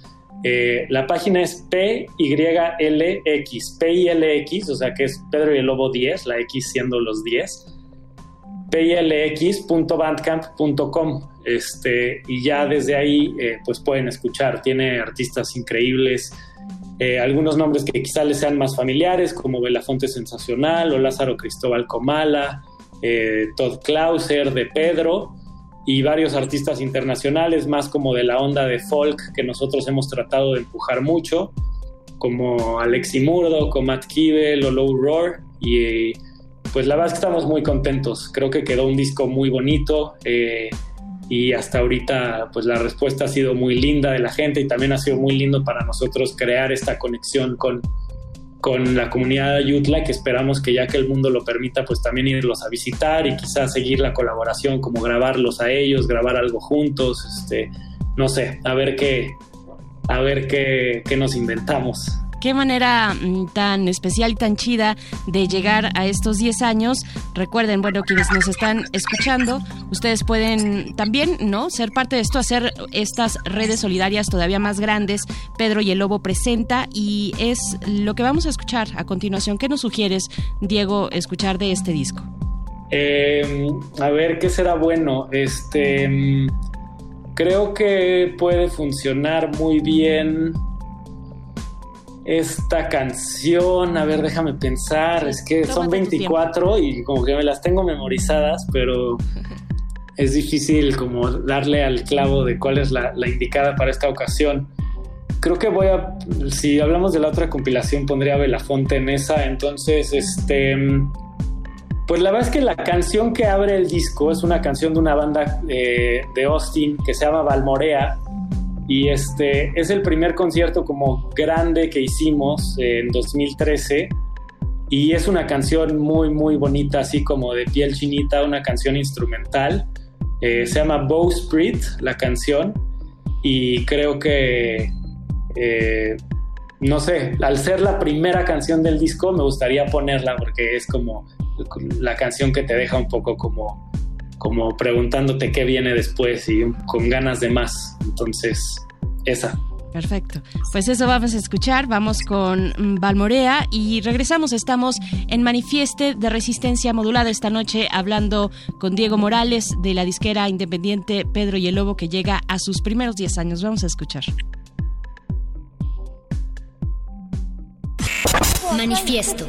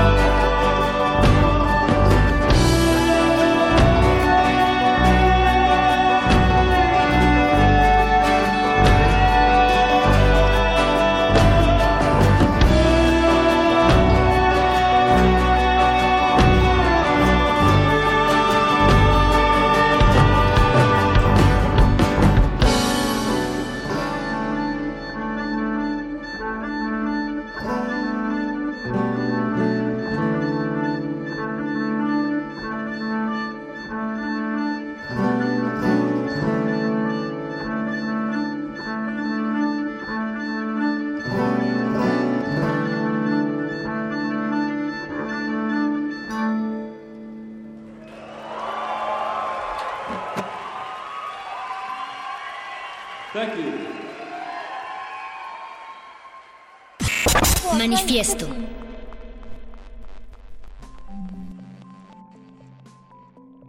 Estamos ya de vuelta en Manifieste en Resistencia Modulada, en inaugurando, inaugurando el 2021 con música y también, bueno, con música independiente, eh, también con música que se acerca a distintos momentos eh, sociales y comunidades. Es el caso de lo que acabamos de escuchar, esto que se desprende y que inaugura el disco Pedro y el Lobo presenta, que es una compilación de los 10 años ya recorridos por esta disquera y estamos hablando con Diego Morales, precisamente integrante de Pedro y el Lobo. Diego, pues qué bonito lo que acabamos de escuchar y, yo quiero seguir escuchando más y tienen muchos proyectos más todavía y algunos que han sido muy emblemáticos. Antes de pasar a lo que están también lanzando eh, para apoyar a la caravana de madres centroamericanas que vienen buscando a sus hijos en un país como este, que atraviesan este país buscando a sus hijos desaparecidos. Otro de los discos que, que a todos nos conmovió muchísimo y que fue una forma de acompañar musicalmente a, ese dolor que estábamos sintiendo como sociedad fue el de De Vuelta a Casa. Eh, vamos, yo, yo, te pediría que nos contaras un poco, bueno, a, a, varios años ya, a seis años de lo ocurrido en Ayotzinapa, ¿Cómo, ¿Cómo sientes tú este disco? ¿Qué significa para ustedes, eh, Pedro y el Lobo, este disco de De Vuelta a Casa? ¿Qué les, qué les ha dejado en estos años? Eh, sí, De Vuelta a Casa es una parte bien, bien importante de nuestra historia. Eh, fue un disco que lanzamos en colaboración con RIP MX, eh, liderado por Luis Alberto González, un grandísimo amigo y que también pues eh, nos hizo el favor de conectarnos a, para esta entrevista, Bere, entonces habría que mencionarlo, pero este... pues sí, es un disco que yo, al que yo regreso mucho. De pronto pasa tiempo sin que lo escuche y, y, luego regreso a él y es como otra vez muchos sentimientos eh, de, pues desde el coraje, tristeza, pero también algunos otros, eh, eh, no sé, bonitos de cierta forma, si, si es que cabe la palabra dentro del contexto, pero, pero la canción de, de, Verte Regresar de Belafonte y Paulina Laza justo es como, creo que ejemplifica muy bien lo que, lo que buscábamos con ese disco, que no solo era como, como darle a los artistas eh, una, una plataforma para sacar como todo el enojo y toda la protesta, sino, tú lo dijiste muy bien hace rato, acompañar, ¿no? Y esa es la canción que a las madres eh, con las que nosotros tuvimos contacto, porque nosotros desde, desde que teníamos listo el disco fue muy importante compartirlo eh, con ellas, ¿no? Con las familias y asegurarnos de que fuera algo que, que en ese momento se alineara con lo que con lo que ellas necesitaban, estaban buscando, etcétera. En general, que, simplemente no se fueran a sentir como, ay, ¿de dónde salió esto? Y yo no sé ni qué es y por qué alguien está cantando sobre mis hijos, ¿no?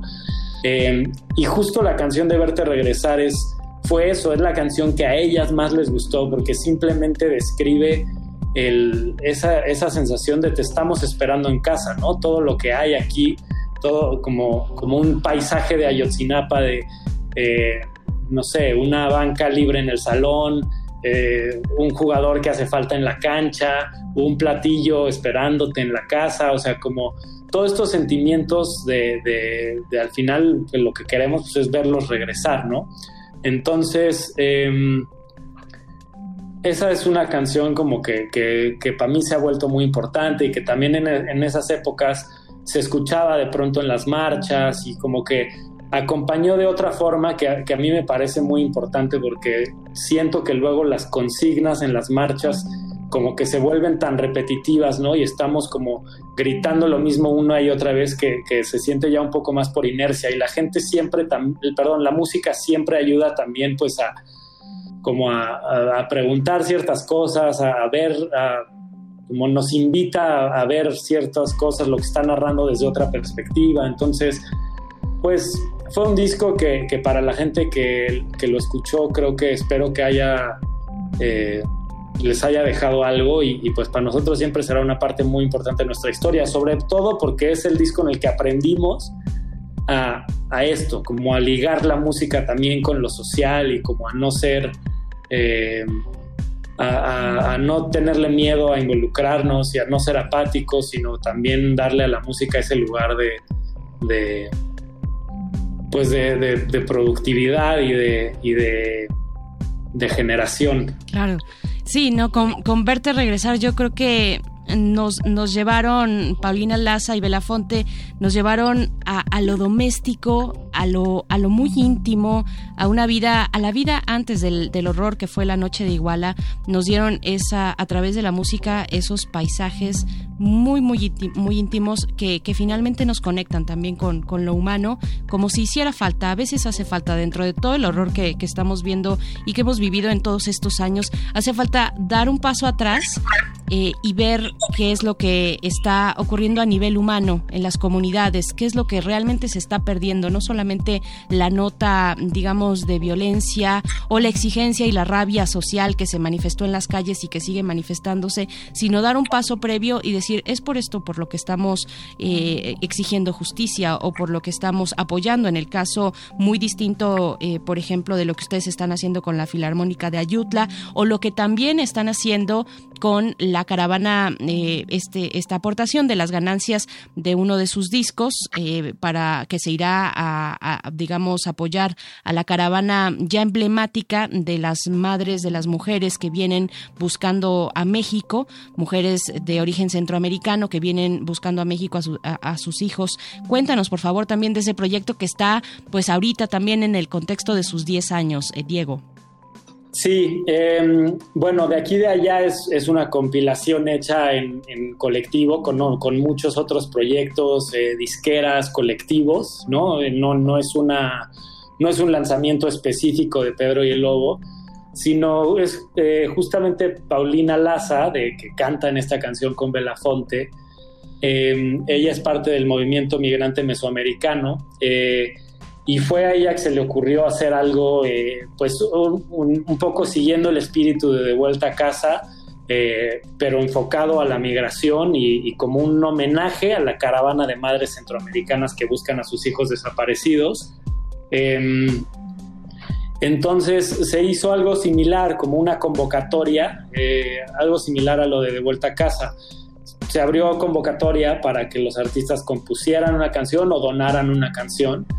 Eh, y ya como que el, equipo nos encargamos de irlas recibiendo, recibiendo, recibiendo y un poco como también pues filtrando para darle forma a este primer volumen, porque la idea es hacer un segundo volumen el, el, próximo año.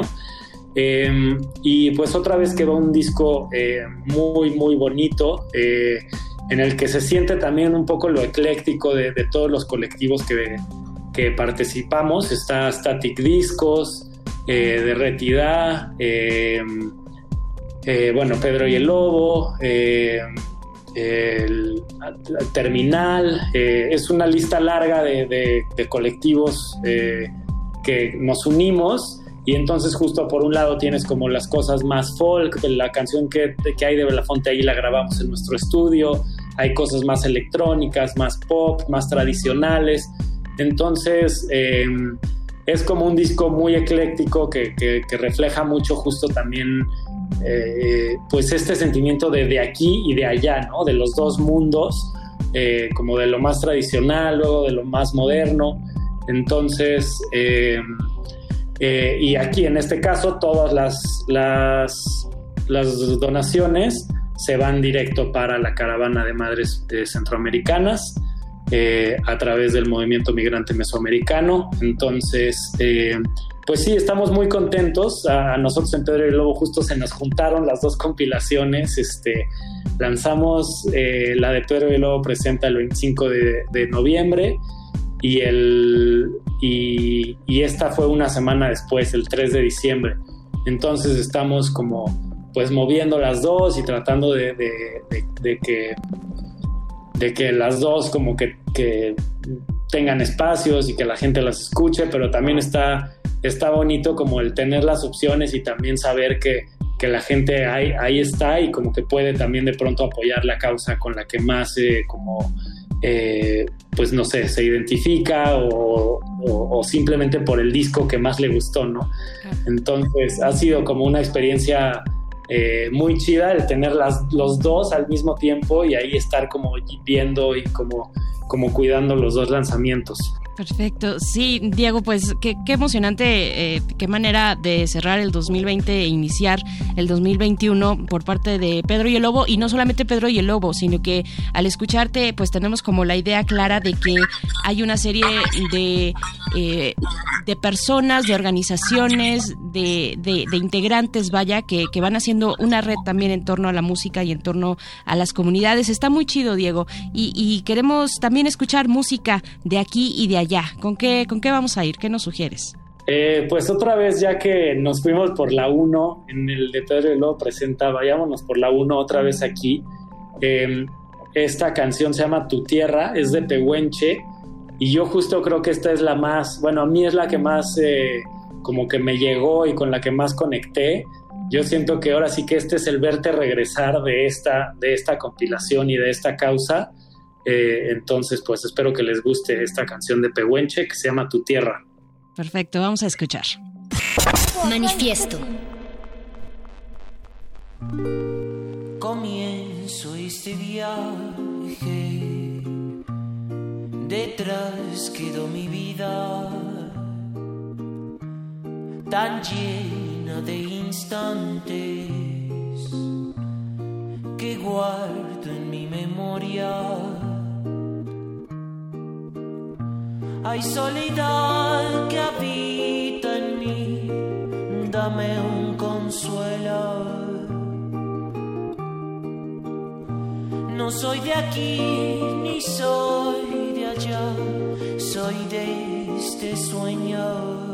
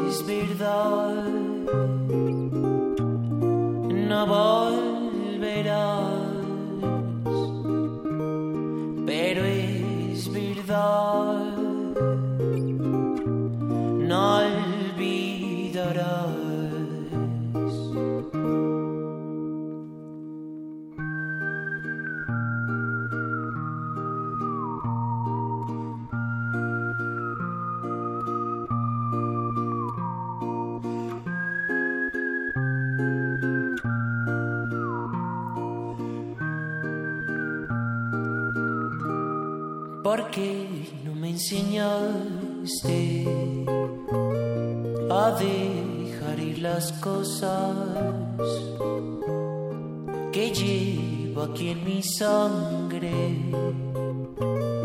y son maravillosas? Hay soledad que habita en mí, dame un consuelo.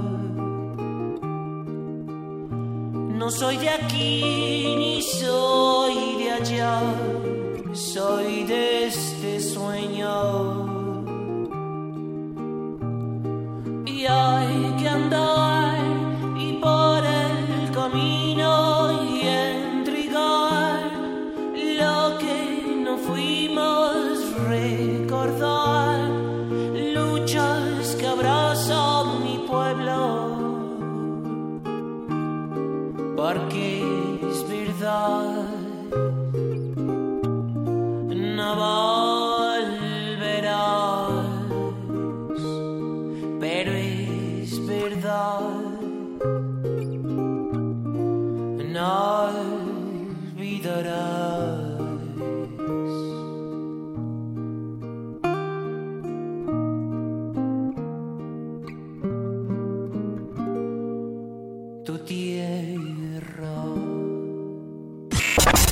Manifiesto.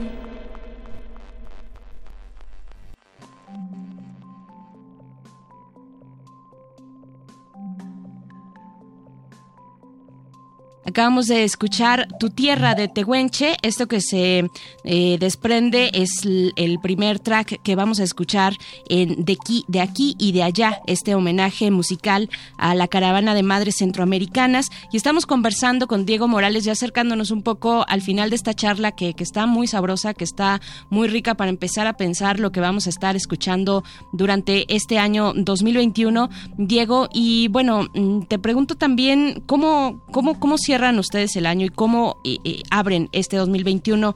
Eh, finalmente, ustedes se dedican, en Pedro y el Lobo también, dedican una buena parte de sus esfuerzos y su tiempo a hacer, a realizar sesiones, conciertos, una parte en vivo, una parte muy cercana con el público y los artistas.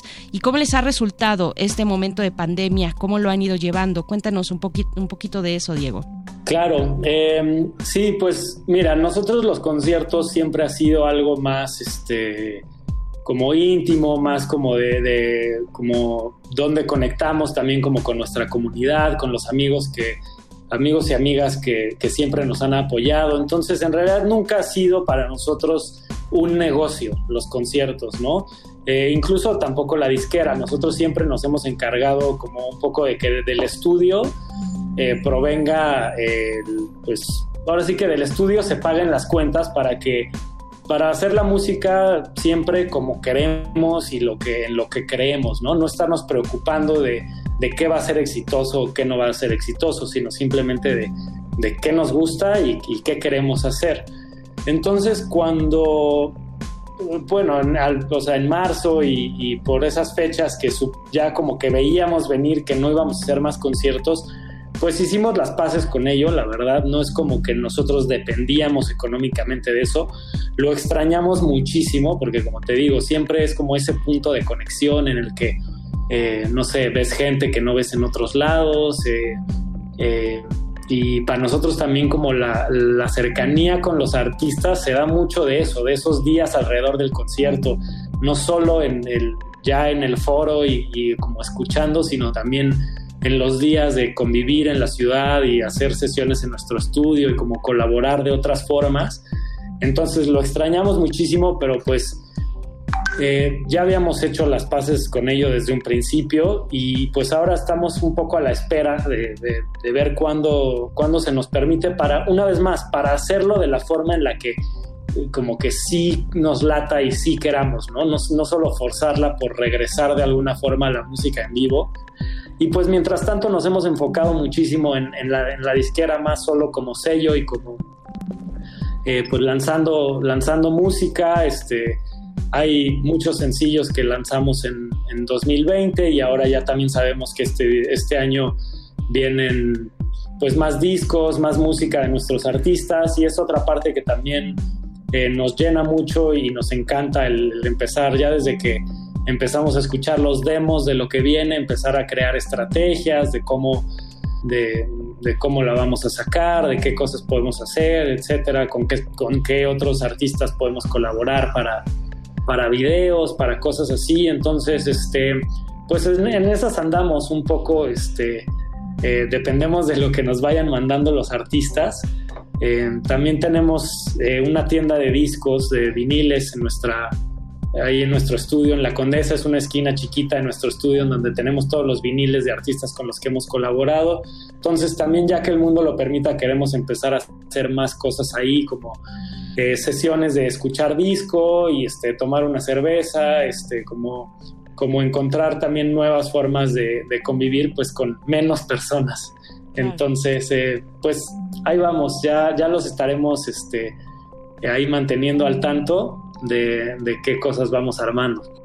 Perfecto, sí, claro que sí, se antoja, se antoja un montón. Esos son, estos son los primeros 10 años de Pedro y el Lobo, pero, pero de verdad que les vamos siguiendo la pista, Diego, y con, con mucho gusto, bueno, de, de, escucharles, de escuchar de aquí y de allá, y también escuchar Pedro y el Lobo presenta estas dos compilaciones que ya se pueden escuchar y descargar y comprar en Bandcamp, en este sitio, en esta plataforma digital de música, que, que pues es bien, bien interesante. Si ustedes no la conocen, eh, tienen que darse una vuelta por ahí porque van a encontrar música muy, muy buena, muy interesante, música de todo tipo y entre ello lo que está haciendo Pedro y el Lobo. Así es que acérquense a su sitio mmm, de Bandcamp. Eh, PYLX, bandcamp.com y también para el disco de ayuda a madres centroamericanas, a la caravana de madres centroamericanas, pues lo pueden encontrar si buscan de aquí y de allá bandcamp.com así es que bueno está hecha la invitación y muchas felicidades Diego a todo el equipo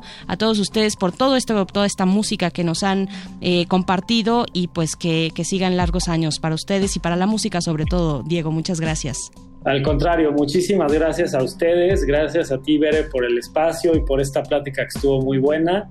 Y un abrazo a todas. Claro que sí, muchas gracias. Y también a, a- a Luis, a Luis Alberto González de RIP MX que, que hizo posible este enlace y que pues resultó muy sabroso. Te mandamos saludos Luis, eh, donde quiera que estés. Gracias Diego y les estamos visitando en Pedro y el Lobo y también en su sitio de Bandcamp. Hasta pronto. Manifiesto.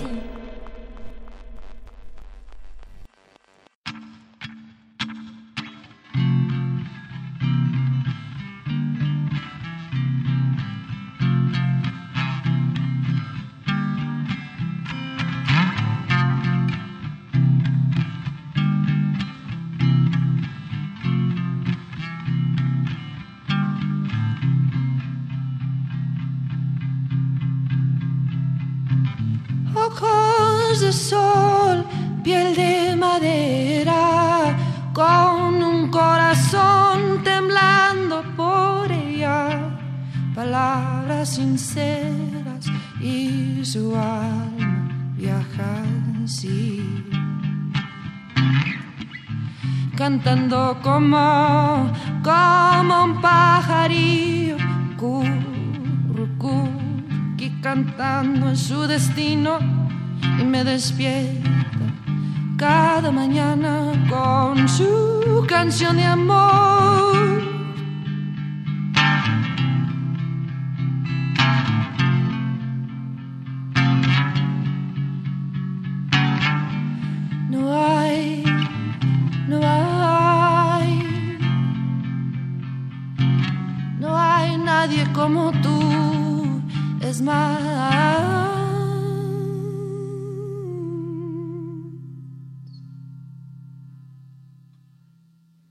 Eres culpable por darme tentación.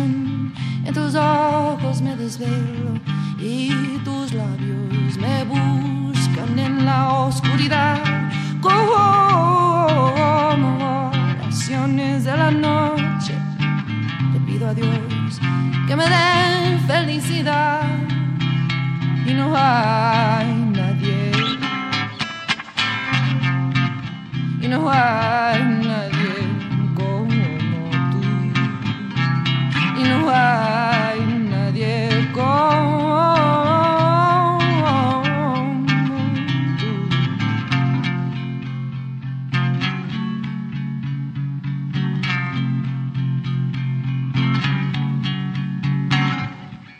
y eres como el viento el viento que me lleva volando por allí volando por donde quiera.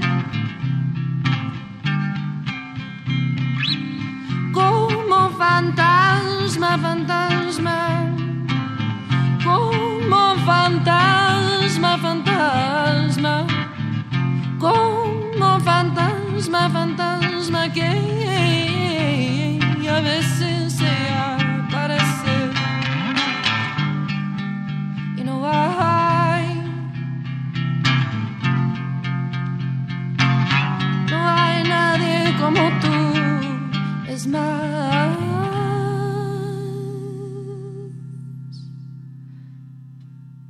Y eres culpable, perdóname, tentación. En tus ojos me desvelo y tus labios me buscan en la oscuridad.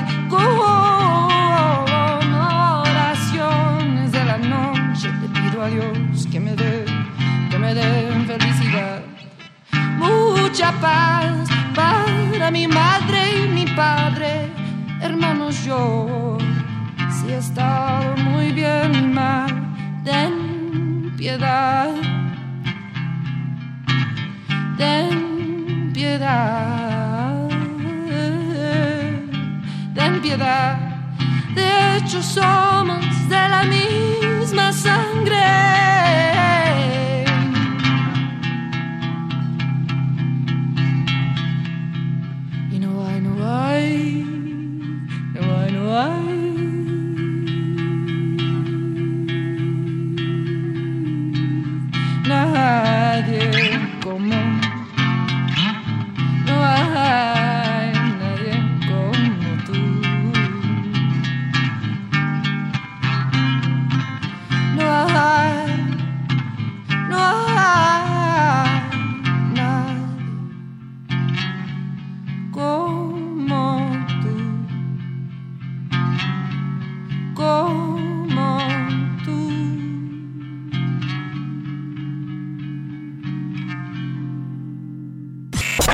Manifiesto.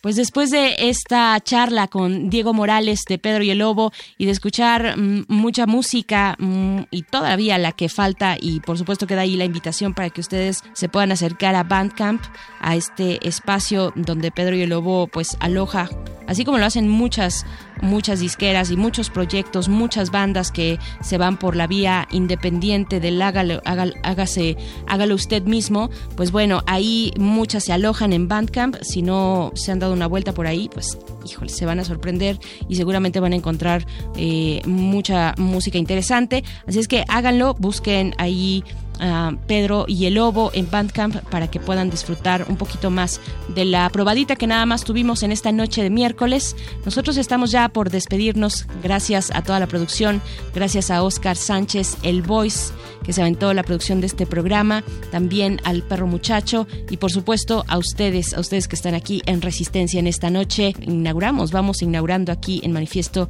el 2021. Yo soy Berenice Camacho y como siempre les espero aquí en las frecuencias universitarias. La próxima semana de mm, el miércoles de la próxima semana ya nos vamos en vivo así es que con mucho gusto de escucharles de escuchar lo que nos depara este año este año mm, por supuesto juntos juntas juntes aquí en las frecuencias universitarias de Radio UNAM en manifiesto de resistencia modulada. Buenas noches En la colectividad, la distancia entre los cuerpos es ilusoria. Pero en esa distancia está nuestro manifiesto.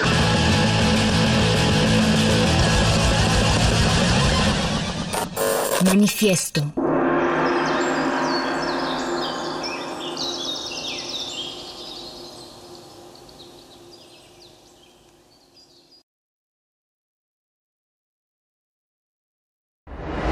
Resistencia modulada. Modulada. Un individuo puede resistir casi tanto como un colectivo, pero el colectivo no resiste sin los individuos. Manifiesto.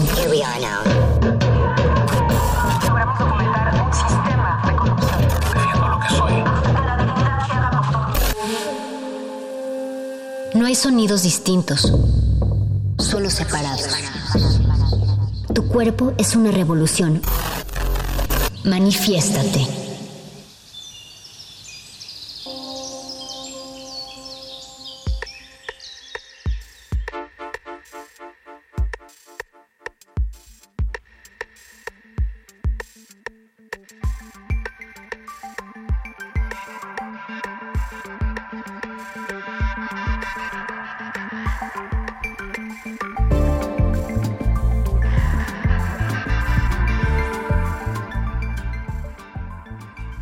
Buenas noches, bienvenidos a Manifieste de Resistencia Modulada. En esta noche, en esta primer miércoles, este primer miércoles del el año 2021, enero, pues llegamos hasta aquí y llegamos para acompañarles también a través del 96.1 de FM, también en 860 de AM y estamos en www.radio.unam.mx. Yo soy Berenice Camacho y en esta ocasión vamos a compartir un poco de música o un mucho de música con ustedes. Vamos a estar conversando con Diego Morales de la disquera independiente Pedro y el Lobo. ¿Ustedes han escuchado acerca de este proyecto? Bueno, lanzar una disquera independiente en estos tiempos, pues como en todos los tiempos, pero en este en estos donde el espacio digital nos da la posibilidad de muchas opciones, pero también de mucha competencia, pues bueno, hacer un proyecto como Pedro y el Lobo en este contexto, que llega además a sus 10 años, pues es de verdad un logro y una forma mm, de resistencia también que queremos compartir con ustedes. Ustedes seguramente están, eh, ya escucharon parte de lo que, del trabajo que ha lanzado Pedro y el Lobo, cuando eh, pues a través del disco de De Vuelta a Casa, que mm, seguramente muchos tienen en el radar, un disco cuya, bueno, un disco que de, entrada acompañó al movimiento que se gestó en exigencia por la justicia para, para encontrar a los 43 estudiantes desaparecidos de Ayotzinapa, pues bueno, este disco fue creo que muy importante dentro de tantas expresiones artísticas que se volcaron para acompañar a, eh, aquel momento de 2014, 2015 y por supuesto hasta la fecha del día de hoy, pues eh, el disco tiene creo que un lugar muy especial porque muchas de las canciones pues fueron emblemáticas precisamente para acompañar aquel momento donde mm, como sociedad pues nos lanzamos a las calles a exigir justicia por los 43 de Ayotzinapa. Y pues bueno eso es solamente parte de lo que ha hecho Pedro y el Lobo esta disquera independiente. Vamos a estar conversando como les decía con Diego Morales él es integrante de esta disquera acerca de los proyectos que ya traen en puerta con los que cerraron el año pasado el 2020 que ya se fue, por fortuna ya se fue, y que y también los que están aperturando en este año 2021 para, para Pedro y el Lobo. Así es que, bueno, quédense aquí. Les eh, comento que, bueno, este es un programa grabado, este es un programa que hemos realizado con mucho cariño para ustedes, para acompañarles en esta que seguramente es una noche fría de miércoles, la primera noche de eh, miércoles en enero 2021. Así es que quédense aquí, aquí en Resistencia modulada que ya empezó Manifieste.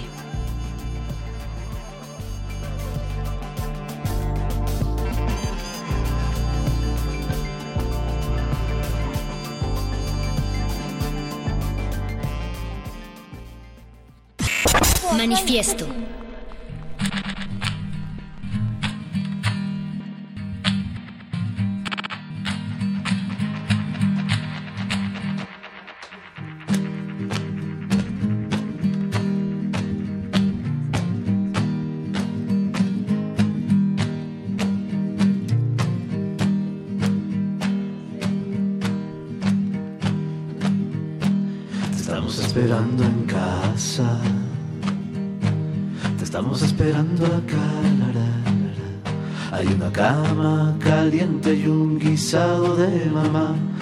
Hay un graffiti de cabañas, creo que está mirando al mar. Y hay un día con nubes claras en que quiero verte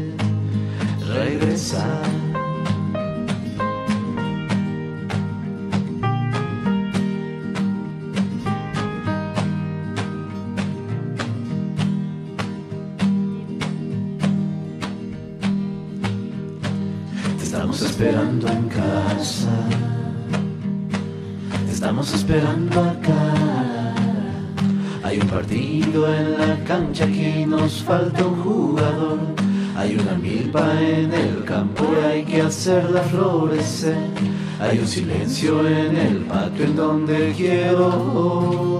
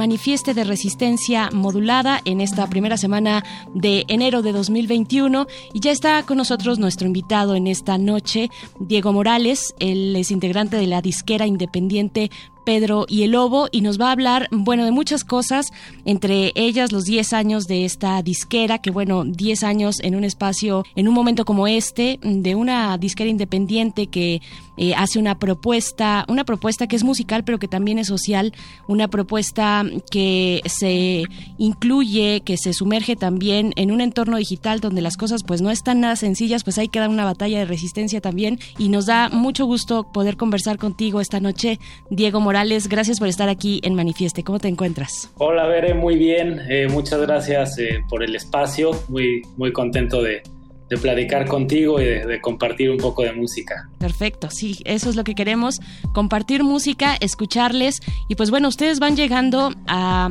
ya como lo decía, a 10 años, 10 años de vida de una disquera independiente, Pedro y el Lobo.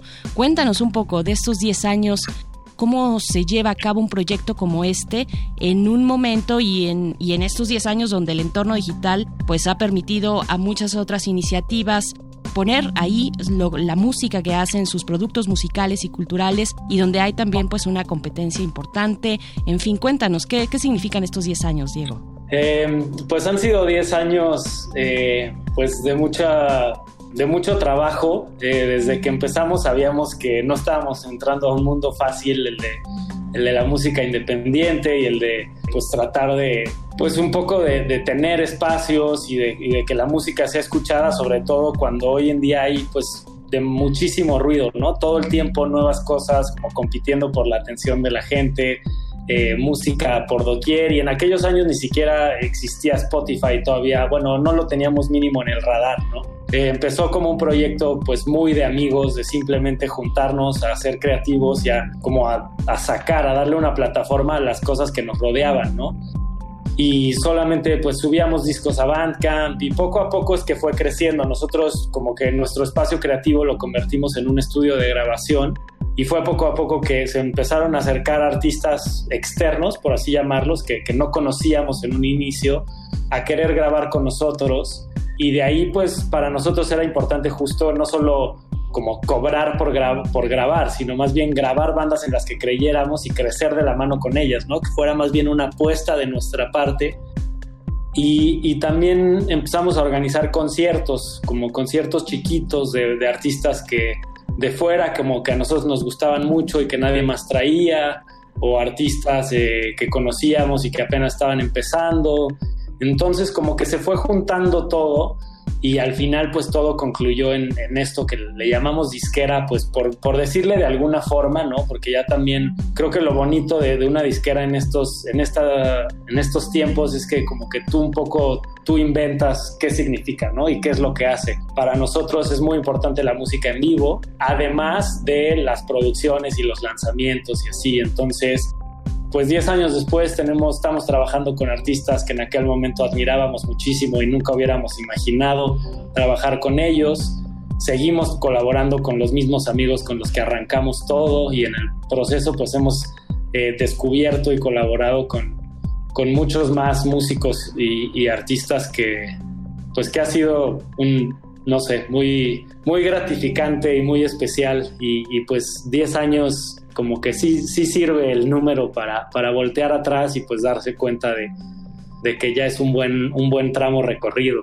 Claro, Diego. Y, bueno, sí, háblanos un poquito de, de, los artistas, de los proyectos musicales que les ha tocado lanzar y también de, de, lo efímero, de lo efímero que de pronto se está convirtiendo, o se ha convertido ya desde hace varios años, eh, la música, las propuestas musicales, parece que se nos escurren eh, eh, entre las manos como agua.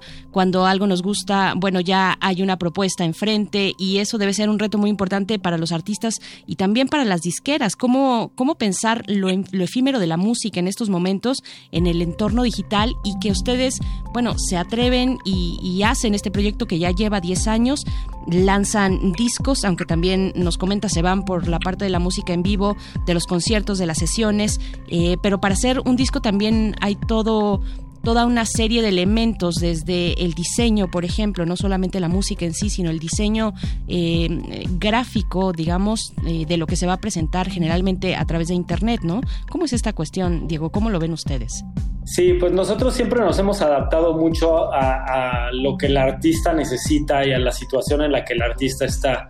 Eh, tenemos artistas que pues más allá de ser parte de la disquera y como de la familia musical, son eh, parte del equipo del día a día, ¿no? Que también están ahí trabajando en la disquera y en el compartiendo el espacio, como es el caso de Joaquín García, un artista nacional eh, que escribe música folk, eh, pues que a, a, nosotros nos encanta y es uno de los primeros artistas que, que apoyamos. Eh, y en ese caso, pues todo está hecho muy de la mano, porque estamos conviviendo día a día, ¿no? Entonces, eh, planeando justo, como dices, el video, el arte del disco, este, el lanzamiento, eh, la producción se hace en nuestro mismo estudio, eh, bueno, y un largo, un, largo etcétera. Pero luego también hay casos de artistas internacionales con los que quizá, por ejemplo, ellos graban el disco en donde estén, ¿no? Igual puede ser el caso de de, voy a poner un ejemplo nada más por ponerlo, pero una banda de Londres que se llama Hanging Valleys, que este, con la que ya llevamos trabajando varios años. Ellos pues graban desde donde están y ya simplemente nos pasan a nosotros el disco como, oigan, ya está listo. Y en ese caso nuestra chamba es mucho más de difusión y de promoción, de cómo contar la historia alrededor del disco, justo para, para hacer que, que que le pueda llamar la atención a alguien en, dentro de, esto, de este mundo efímero que, describes muy bien. Eh, es bien difícil como el de pronto lograr capturar la atención y, tú sabes que es música de calidad y que si llega a los oídos correctos va a conectar, pero también como que hace falta justo un... Eh, encontrar las maneras de que llegue, ¿no? Y eso es mucho la parte de como de de, de, de, contar la historia detrás del disco, de, de, hacer una estrategia de difusión y de prensa, de, qué forma se va a hablar del disco, qué temas queremos que esté como alrededor del disco. Y yo algo que siempre le digo a los artistas es que vivimos en un mundo tan inmediato que a la gente se le olvida que, que, pues, que eso es solo el principio, ¿no? Que el lanzamiento es solo el principio.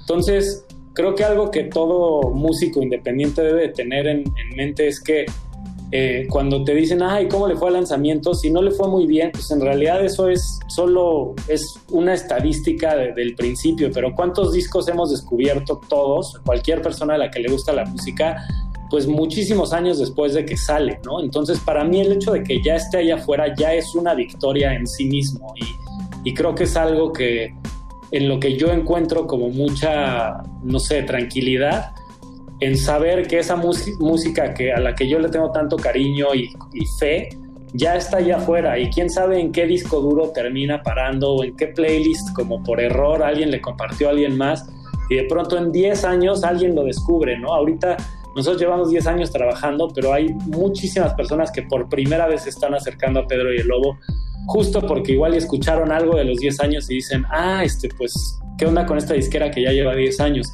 Entonces, como que en verdad yo sí lo veo como un maratón y como, como el tenerle fe a que las canciones ya que están allá afuera, pues ya también tienen vida propia y, y aunque podamos hacer como todos los esfuerzos para que llegue a la mayor cantidad de oídos, en realidad la música independiente, el simple hecho de que ya exista y esté allá afuera, creo que ya es este eh, no sé, algo, algo muy bonito y que al final para eso trabajamos más que para otra cosa. Por supuesto.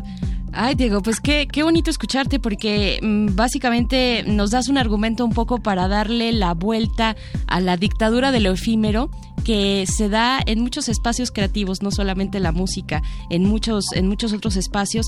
Y ahora que nos hablas de las historias en torno a un disco, a una producción, también hay historias después de que, o, a la par de que el disco se va lanzando, y esto mm, les ha quedado muy claro también en Pedro y el Lobo, cuando algunos de sus discos, por ejemplo, las, las ganancias de algunos de sus discos van dirigidas a movimientos importantes, a movimientos sociales, a una, tienen una mirada solidaria, ¿no? Que, que no solamente mira de reojo, sino que se mete eh, directamente a, pues a abanderar o acompañar, por lo menos acompañar, creo que es la palabra que quiero usar, acompañar distintos movimientos o distintos momentos de, de, de por ejemplo, comunidades. Y es el caso de lo que están preparando ya eh, para, para estas semanas, con sus 10 años, esta compilación eh, de, un, de un disco que, que, trae conciertos en vivo, que trae sesiones. Cuéntanos un poco de este y, y también de cómo están apoyando eh, y cómo, cómo esas ganancias se van a ver reflejadas para apoyar pues un, un proyecto tan interesante y tan importante como la banda municipal de, Ayutla, la Filarmónica de Ayutla. Cuéntanos por favor acerca de esto, Diego. Sí, claro. Eh, pues es un proyecto que decidimos hacer para celebrar los 10 años de Pedro y el Lobo. Eh, la idea original era hacer 10 conciertos a través del año, pero obviamente eso en marzo pues este, eh, se volvió imposible y desde ahí nos pusimos a pensar como de qué otra forma podríamos pues como celebrar los 10 años. Entonces fue que nos pusimos a buscar en los discos duros. Nosotros siempre que hacemos un concierto, casi siempre, eh, lo grabamos y también hemos hecho muchas sesiones en vivo con artistas este, y amigos invitados en nuestro estudio. Entonces nos pusimos como a recopilar este, esta lista de canciones que de cierta forma cuenta la historia mucho de, de Pedro y el Lobo, ¿no? Y de los artistas con los que hemos colaborado, como la familia musical que hemos ido construyendo poco a poco. Entonces el disco se llama Pedro y el Lobo presenta, así nada más, como que Pedro y el Lobo presenta siempre es lo que viene antes del, título, ¿no? Del nombre del artista y la canción, pero en este caso pues es el título del disco. Eh, y teníamos muy claro que no queríamos que fuera, o sea, al ser una celebración y como algo que estamos, no sé, de cierta forma compartiendo con, con la gente, no queríamos que fueran eh, pues como para nuestra ganancia, ¿no? Sino queríamos hacer algo similar con lo que hicimos con el proyecto de Vuelta a Casa, que, que fue en solidaridad, en solidaridad con las familias de los estudiantes desaparecidos de Ayotzinapa. Entonces nos pusimos a buscar, lo que queríamos era que fuera un proyecto musical apoyando a otro proyecto musical. Y fue ahí que como que más entre nuestros amigos y círculos de, de personas más metidas en derechos humanos y en como causas sociales, que vimos con, con la comunidad de Ayutla Mije, que, eh, bueno, de entrada, pues la música es una parte esencial de, de las comunidades de, de, esa parte de Oaxaca, ¿no? Como que la, muchísimas de sus vida y tradiciones desde desde celebraciones hasta funerales no, no se pueden entender sin música y a finales del año pasado les robaron todos sus instrumentos, que son pues instrumentos de, de viento, ¿no? De banda así, este, eh, de banda grande, de banda filarmónica. Entonces, eh, pues es una pérdida enorme y, y, y, lo que decidimos es que este proyecto se fuera para apoyarlos a ellos. Entonces, eh, pues probablemente será solo una, una muy pequeña parte lo que logremos reunir y eso lo sabíamos desde el principio, pero, pero pues nos parece bonito esto, ¿no? Que como que la música que nosotros estamos celebrando estos 10 años ayude a que la música continúe sonando también en otro lado. Entonces, eh, el disco lo pueden encontrar eh, en Bandcamp porque desde ahí, están, desde ahí se compra y ya se van los donativos directamente para ellos. Eh, la página es PYLX, PYLX, o sea que es Pedro y el Lobo 10, la X siendo los 10, pylx.bandcamp.com. Este, y ya desde ahí eh, pues pueden escuchar, tiene artistas increíbles, eh, algunos nombres que quizá les sean más familiares, como Belafonte Sensacional o Lázaro Cristóbal Comala, Todd Clauser de Pedro, y varios artistas internacionales, más como de la onda de folk que nosotros hemos tratado de empujar mucho, como Alexi Murdo, Matt Kivel o Low Roar. Y pues la verdad es que estamos muy contentos. Creo que quedó un disco muy bonito. Eh, y hasta ahorita pues la respuesta ha sido muy linda de la gente y también ha sido muy lindo para nosotros crear esta conexión con, con la comunidad Yutla que esperamos que ya que el mundo lo permita pues también irlos a visitar y quizás seguir la colaboración como grabarlos a ellos, grabar algo juntos, este, no sé, a ver qué, a ver qué, qué nos inventamos qué manera mm, tan especial y tan chida de llegar a estos 10 años. Recuerden, bueno, quienes nos están escuchando, ustedes pueden también, ¿no? Ser parte de esto, hacer estas redes solidarias todavía más grandes. Pedro y el Lobo presenta y es lo que vamos a escuchar a continuación. ¿Qué nos sugieres, Diego, escuchar de este disco? Eh, a ver, ¿qué será bueno? Este. Mm, creo que puede funcionar muy bien esta canción, a ver, déjame pensar, es que son 24 y como que me las tengo memorizadas, pero es difícil como darle al clavo de cuál es la, indicada para esta ocasión. Creo que voy a, si hablamos de la otra compilación, pondría Belafonte en esa, entonces, este, pues la verdad es que la canción que abre el disco es una canción de una banda eh, de Austin que se llama Valmorea, y este es el primer concierto como grande que hicimos en 2013 y es una canción muy muy bonita, así como de piel chinita, una canción instrumental. Eh, se llama Bowsprit la canción y creo que eh, no sé, al ser la primera canción del disco me gustaría ponerla porque es como la canción que te deja un poco como como preguntándote qué viene después y con ganas de más. Entonces, esa. Perfecto. Pues eso vamos a escuchar. Vamos con Valmorea y regresamos. Estamos en Manifieste de Resistencia Modulada esta noche hablando con Diego Morales de la disquera independiente Pedro y el Lobo que llega a sus primeros 10 años. Vamos a escuchar. Manifiesto.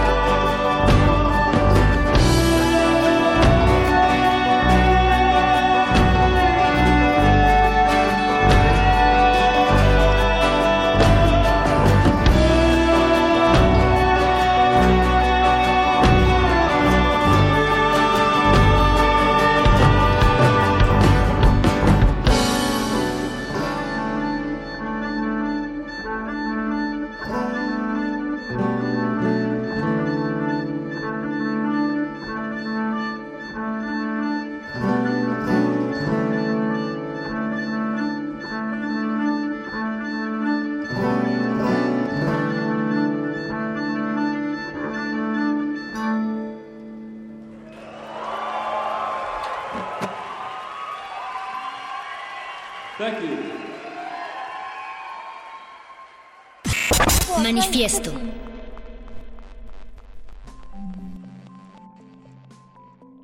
Estamos ya de vuelta en Manifieste en Resistencia Modulada, en inaugurando, inaugurando el 2021 con música y también, bueno, con música independiente, eh, también con música que se acerca a distintos momentos eh, sociales y comunidades. Es el caso de lo que acabamos de escuchar, esto que se desprende y que inaugura el disco Pedro y el Lobo presenta, que es una compilación de los 10 años ya recorridos por esta disquera y estamos hablando con Diego Morales, precisamente integrante de Pedro y el Lobo. Diego, pues qué bonito lo que acabamos de escuchar y, yo quiero seguir escuchando más y tienen muchos proyectos más todavía y algunos que han sido muy emblemáticos. Antes de pasar a lo que están también lanzando eh, para apoyar a, a la caravana de madres centroamericanas que vienen buscando a sus hijos en un país como este, que atraviesan este país buscando a sus hijos desaparecidos. Otro de los discos que, que a todos nos conmovió muchísimo y que fue una forma de acompañar musicalmente a, ese dolor que estábamos sintiendo como sociedad fue el de De vuelta a casa. Eh, yo, te pediría que nos contaras un poco, bueno, a, varios años ya, a seis años de lo ocurrido en Ayotzinapa, ¿Cómo, ¿Cómo sientes tú este disco? ¿Qué significa para ustedes, eh, Pedro y el Lobo, este disco de De Vuelta a Casa? ¿Qué les, qué les ha dejado en estos años? Eh, sí, De Vuelta a Casa es una parte bien, bien importante de nuestra historia. Eh, fue un disco que lanzamos en colaboración con RIP MX, liderado por Luis Alberto González, un grandísimo amigo y que también pues, nos hizo el favor de conectarnos a, Uh, para esta entrevista, Bere, entonces habría que mencionarlo, pero este... Eh, pues sí, es un disco que yo, al que yo regreso mucho. De pronto pasa tiempo sin que lo escuche y, y luego regreso a él y es como otra vez muchos sentimientos eh, de, pues desde el coraje, tristeza, pero también algunos otros, eh, eh, no sé, bonitos de cierta forma, si, si es que cabe la palabra dentro del contexto, pero, pero la canción de, de Verte Regresar de Belafonte y Paulina Laza justo es como, creo que ejemplifica muy bien lo que, lo que buscábamos con ese disco, que no solo era como, como darle a los artistas eh, una una plataforma para sacar como todo el enojo y toda la protesta, sino, tú lo dijiste muy bien hace rato, acompañar, ¿no? Y esa es la canción que a las madres eh, con las que nosotros tuvimos contacto, porque nosotros desde, desde que teníamos listo el disco fue muy importante compartirlo eh, con ellas, ¿no? Con las familias y asegurarnos de que fuera algo que, que en ese momento se alineara con lo que con lo que ellas necesitaban, estaban buscando, etcétera. En general, que, simplemente no se fueran a sentir como, ay, ¿de dónde salió esto? Y yo no sé ni qué es y por qué alguien está cantando sobre mis hijos, ¿no?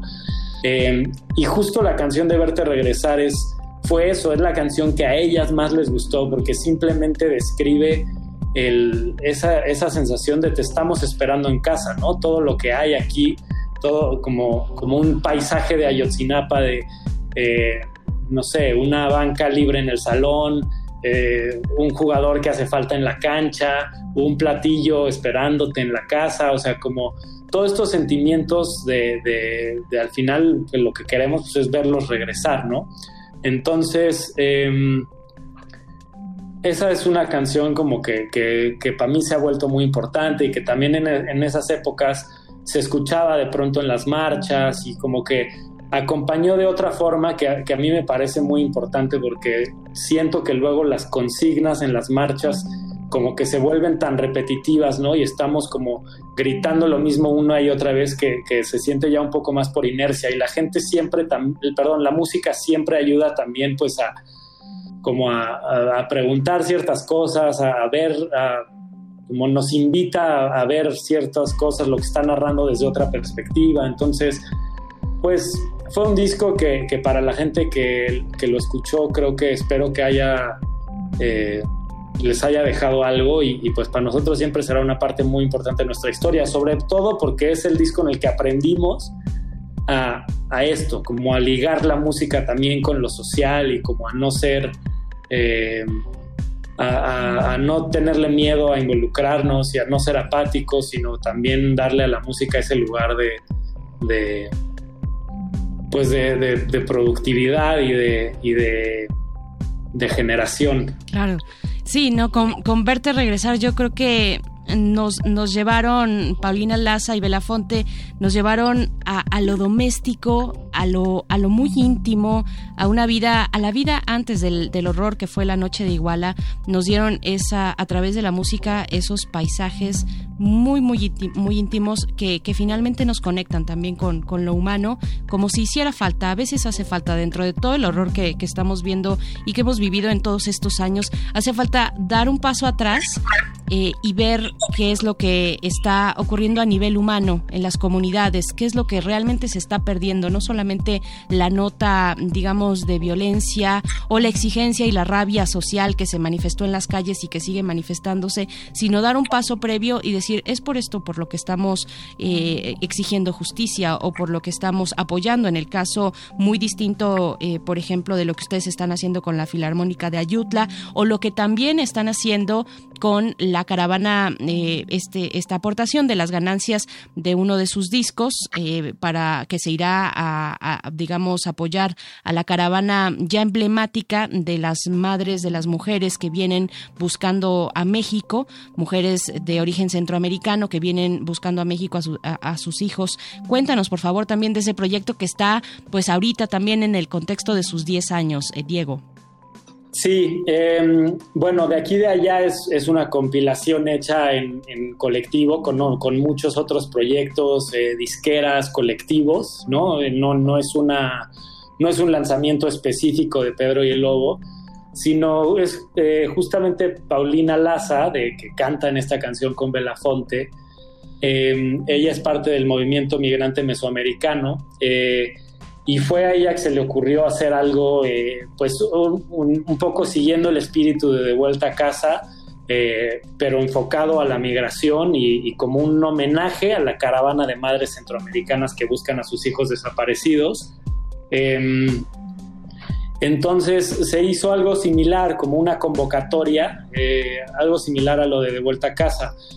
Se abrió convocatoria para que los artistas compusieran una canción o donaran una canción. Eh, y ya como que el, eh, equipo nos encargamos de irlas recibiendo, recibiendo, recibiendo y un poco como también pues filtrando para darle forma a este primer volumen, porque la idea es hacer un segundo volumen el, el próximo año. Eh, y pues otra vez quedó un disco eh, muy, muy bonito, eh, en el que se siente también un poco lo ecléctico de todos los colectivos que, que participamos. Está Static Discos, eh, Derretida, eh, eh, bueno, Pedro y el Lobo, el, Terminal. es una lista larga de colectivos que nos unimos. Y entonces justo por un lado tienes como las cosas más folk, la canción que, que hay de Belafonte ahí la grabamos en nuestro estudio, hay cosas más electrónicas, más pop, más tradicionales. Entonces, eh, es como un disco muy ecléctico que, refleja mucho justo también, eh, pues este sentimiento de, de, aquí y de allá, ¿no? De los dos mundos, eh, como de lo más tradicional o de lo más moderno. Entonces, y aquí en este caso, todas las, las donaciones se van directo para la caravana de madres centroamericanas eh, a través del movimiento migrante mesoamericano. Entonces, eh, pues sí, estamos muy contentos. A, nosotros en Pedro y Lobo justo se nos juntaron las dos compilaciones. Este, lanzamos eh, la de Pedro y Lobo presenta el 25 de, noviembre y, el, y, esta fue una semana después, el 3 de diciembre. Entonces estamos como pues moviendo las dos y tratando de que de que las dos como que, que, tengan espacios y que la gente las escuche, pero también está está bonito como el tener las opciones y también saber que, que la gente ahí, ahí está y como que puede también de pronto apoyar la causa con la que más eh, como eh, pues no sé, se identifica o, o, o, simplemente por el disco que más le gustó, ¿no? Entonces ha sido como una experiencia eh, muy chida el tener las, los dos al mismo tiempo y ahí estar como viendo y como, como cuidando los dos lanzamientos. Perfecto. Sí, Diego, pues qué, qué emocionante, eh, qué manera de cerrar el 2020 e iniciar el 2021 por parte de Pedro y el Lobo. Y no solamente Pedro y el Lobo, sino que al escucharte, pues tenemos como la idea clara de que hay una serie de, eh, de personas, de organizaciones, de, de, de integrantes, vaya, que, que, van haciendo una red también en torno a la música y en torno a las comunidades. Está muy chido, Diego. Y, y queremos también escuchar música de aquí y de allá. ¿Con qué, ¿Con qué vamos a ir? ¿Qué nos sugieres? Eh, pues otra vez, ya que nos fuimos por la 1, en el de Pedro y Lobo presenta, vayámonos por la 1 otra vez aquí. Eh, esta canción se llama Tu Tierra, es de Pehuenche, y yo justo creo que esta es la más, bueno, a mí es la que más eh, como que me llegó y con la que más conecté. Yo siento que ahora sí que este es el verte regresar de esta, de esta compilación y de esta causa. Eh, entonces, pues espero que les guste esta canción de Pehuenche que se llama Tu Tierra. Perfecto, vamos a escuchar. Manifiesto. Comienzo este viaje, detrás quedó mi vida, tan llena de instantes que guardo en mi memoria. Hay soledad que habita en mí, dame un consuelo. No soy de aquí ni soy de allá, soy de este sueño. Y hay que andar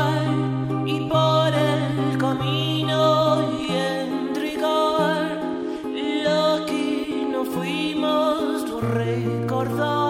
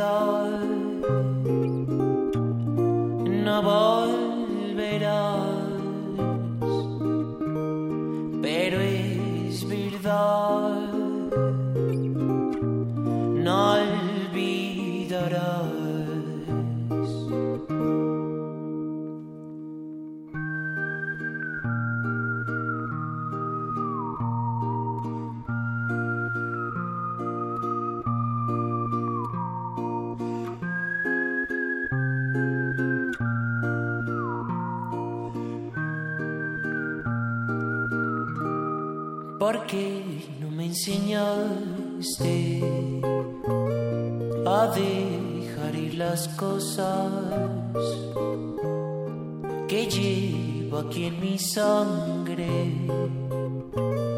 y son maravillosas? Hay soledad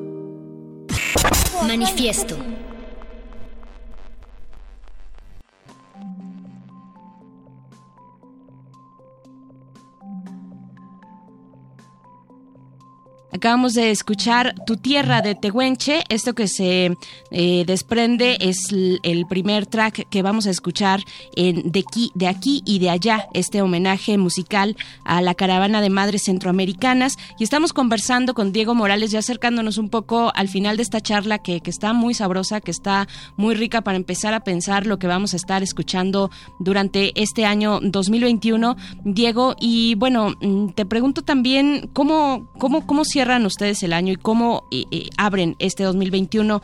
Eh, finalmente, ustedes se dedican, en Pedro y el Lobo también, dedican una buena parte de sus esfuerzos y su tiempo a hacer, a realizar sesiones, conciertos, una parte en vivo, una parte muy cercana con el público y los artistas. ¿Y cómo les ha resultado este momento de pandemia? ¿Cómo lo han ido llevando? Cuéntanos un poquito, un poquito de eso, Diego.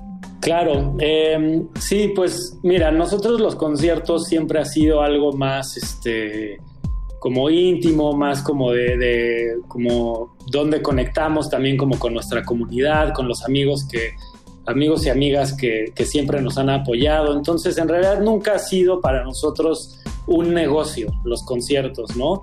Eh, incluso tampoco la disquera. Nosotros siempre nos hemos encargado como un poco de que del estudio eh, provenga, pues ahora sí que del estudio se paguen las cuentas para que para hacer la música siempre como queremos y lo que, en lo que creemos, ¿no? No estarnos preocupando de, de qué va a ser exitoso o qué no va a ser exitoso, sino simplemente de, de qué nos gusta y, qué queremos hacer. Entonces, cuando, bueno, en, o sea, en marzo y, por esas fechas que ya como que veíamos venir que no íbamos a hacer más conciertos, pues hicimos las paces con ello, la verdad, no es como que nosotros dependíamos económicamente de eso, lo extrañamos muchísimo porque como te digo, siempre es como ese punto de conexión en el que, eh, no sé, ves gente que no ves en otros lados, eh, eh, y para nosotros también como la, cercanía con los artistas se da mucho de eso, de esos días alrededor del concierto, no solo en el, ya en el foro y como escuchando, sino también en los días de convivir en la ciudad y hacer sesiones en nuestro estudio y como colaborar de otras formas. Entonces lo extrañamos muchísimo, pero pues eh, ya habíamos hecho las paces con ello desde un principio y pues ahora estamos un poco a la espera de, de, ver cuándo, cuándo se nos permite para, una vez más, para hacerlo de la forma en la que como que sí nos lata y sí queramos, ¿no? No, no solo forzarla por regresar de alguna forma a la música en vivo, y pues mientras tanto nos hemos enfocado muchísimo en, la, en disquera más solo como sello y como eh, pues lanzando, lanzando música. Este, hay muchos sencillos que lanzamos en, en 2020 y ahora ya también sabemos que este, este año vienen pues más discos, más música de nuestros artistas y es otra parte que también eh, nos llena mucho y nos encanta el empezar ya desde que empezamos a escuchar los demos de lo que viene, empezar a crear estrategias de cómo, de, de cómo la vamos a sacar, de qué cosas podemos hacer, etcétera, con qué, con qué otros artistas podemos colaborar para, para videos, para cosas así. Entonces, este, pues en, esas andamos un poco, este, eh, dependemos de lo que nos vayan mandando los artistas. Eh, también tenemos eh, una tienda de discos, de viniles en nuestra ahí en nuestro estudio, en La Condesa, es una esquina chiquita de nuestro estudio en donde tenemos todos los viniles de artistas con los que hemos colaborado. Entonces también ya que el mundo lo permita, queremos empezar a hacer más cosas ahí, como eh, sesiones de escuchar disco y este, tomar una cerveza, este, como, como encontrar también nuevas formas de, de convivir pues con menos personas. Entonces, eh, pues ahí vamos, ya, ya los estaremos este, ahí manteniendo al tanto de, de qué cosas vamos armando.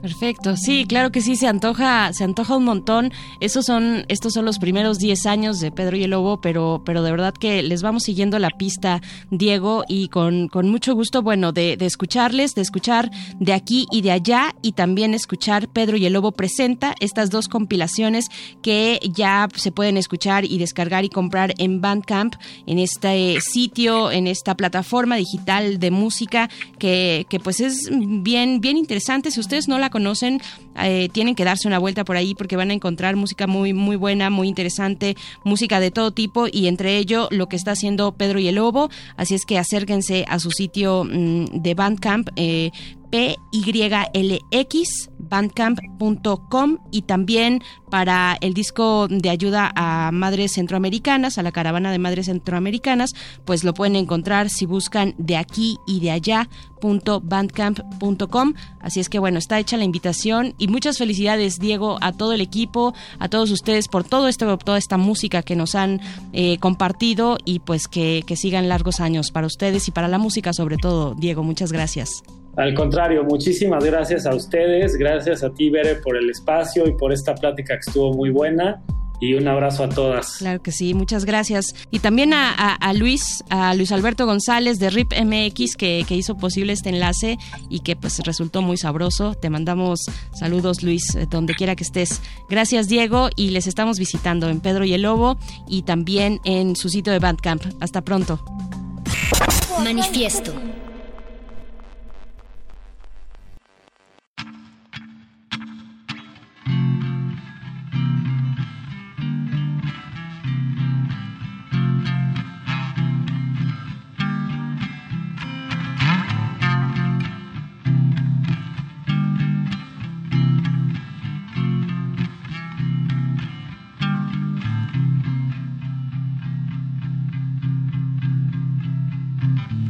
Ojos de sol, piel de madera, con un corazón temblando por ella. Palabras sinceras y su alma viaja así. Cantando como, como un pajarillo, currucú, que cantando en su destino y me despierta cada mañana con su canción de amor.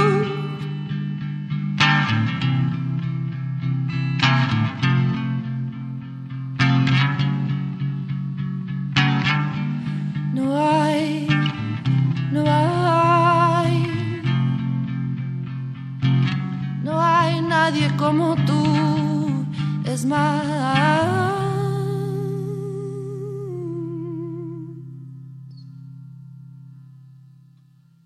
Eres culpable por darme tentación. En tus ojos me desvelo y tus labios me buscan en la oscuridad. Como oraciones de la noche, te pido a Dios que me dé felicidad. Y no hay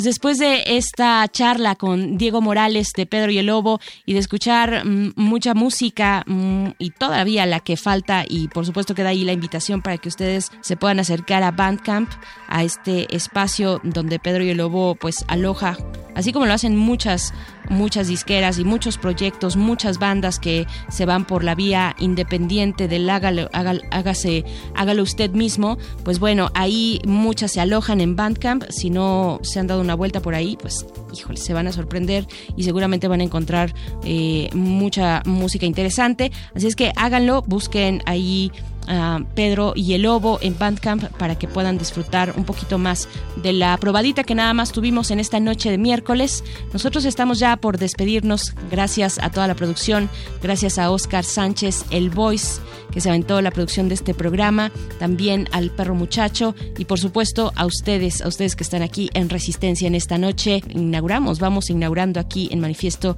el 2021. Yo soy Berenice Camacho y como siempre les espero aquí en las frecuencias universitarias. La próxima semana de mm, el miércoles de la próxima semana ya nos vamos en vivo así es que con mucho gusto de escucharles de escuchar lo que nos depara este año este año por supuesto juntos juntas juntes aquí en las frecuencias universitarias de Radio UNAM en manifiesto de resistencia modulada.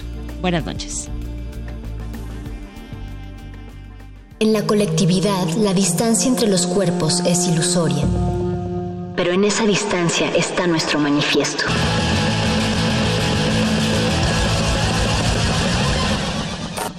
Manifiesto.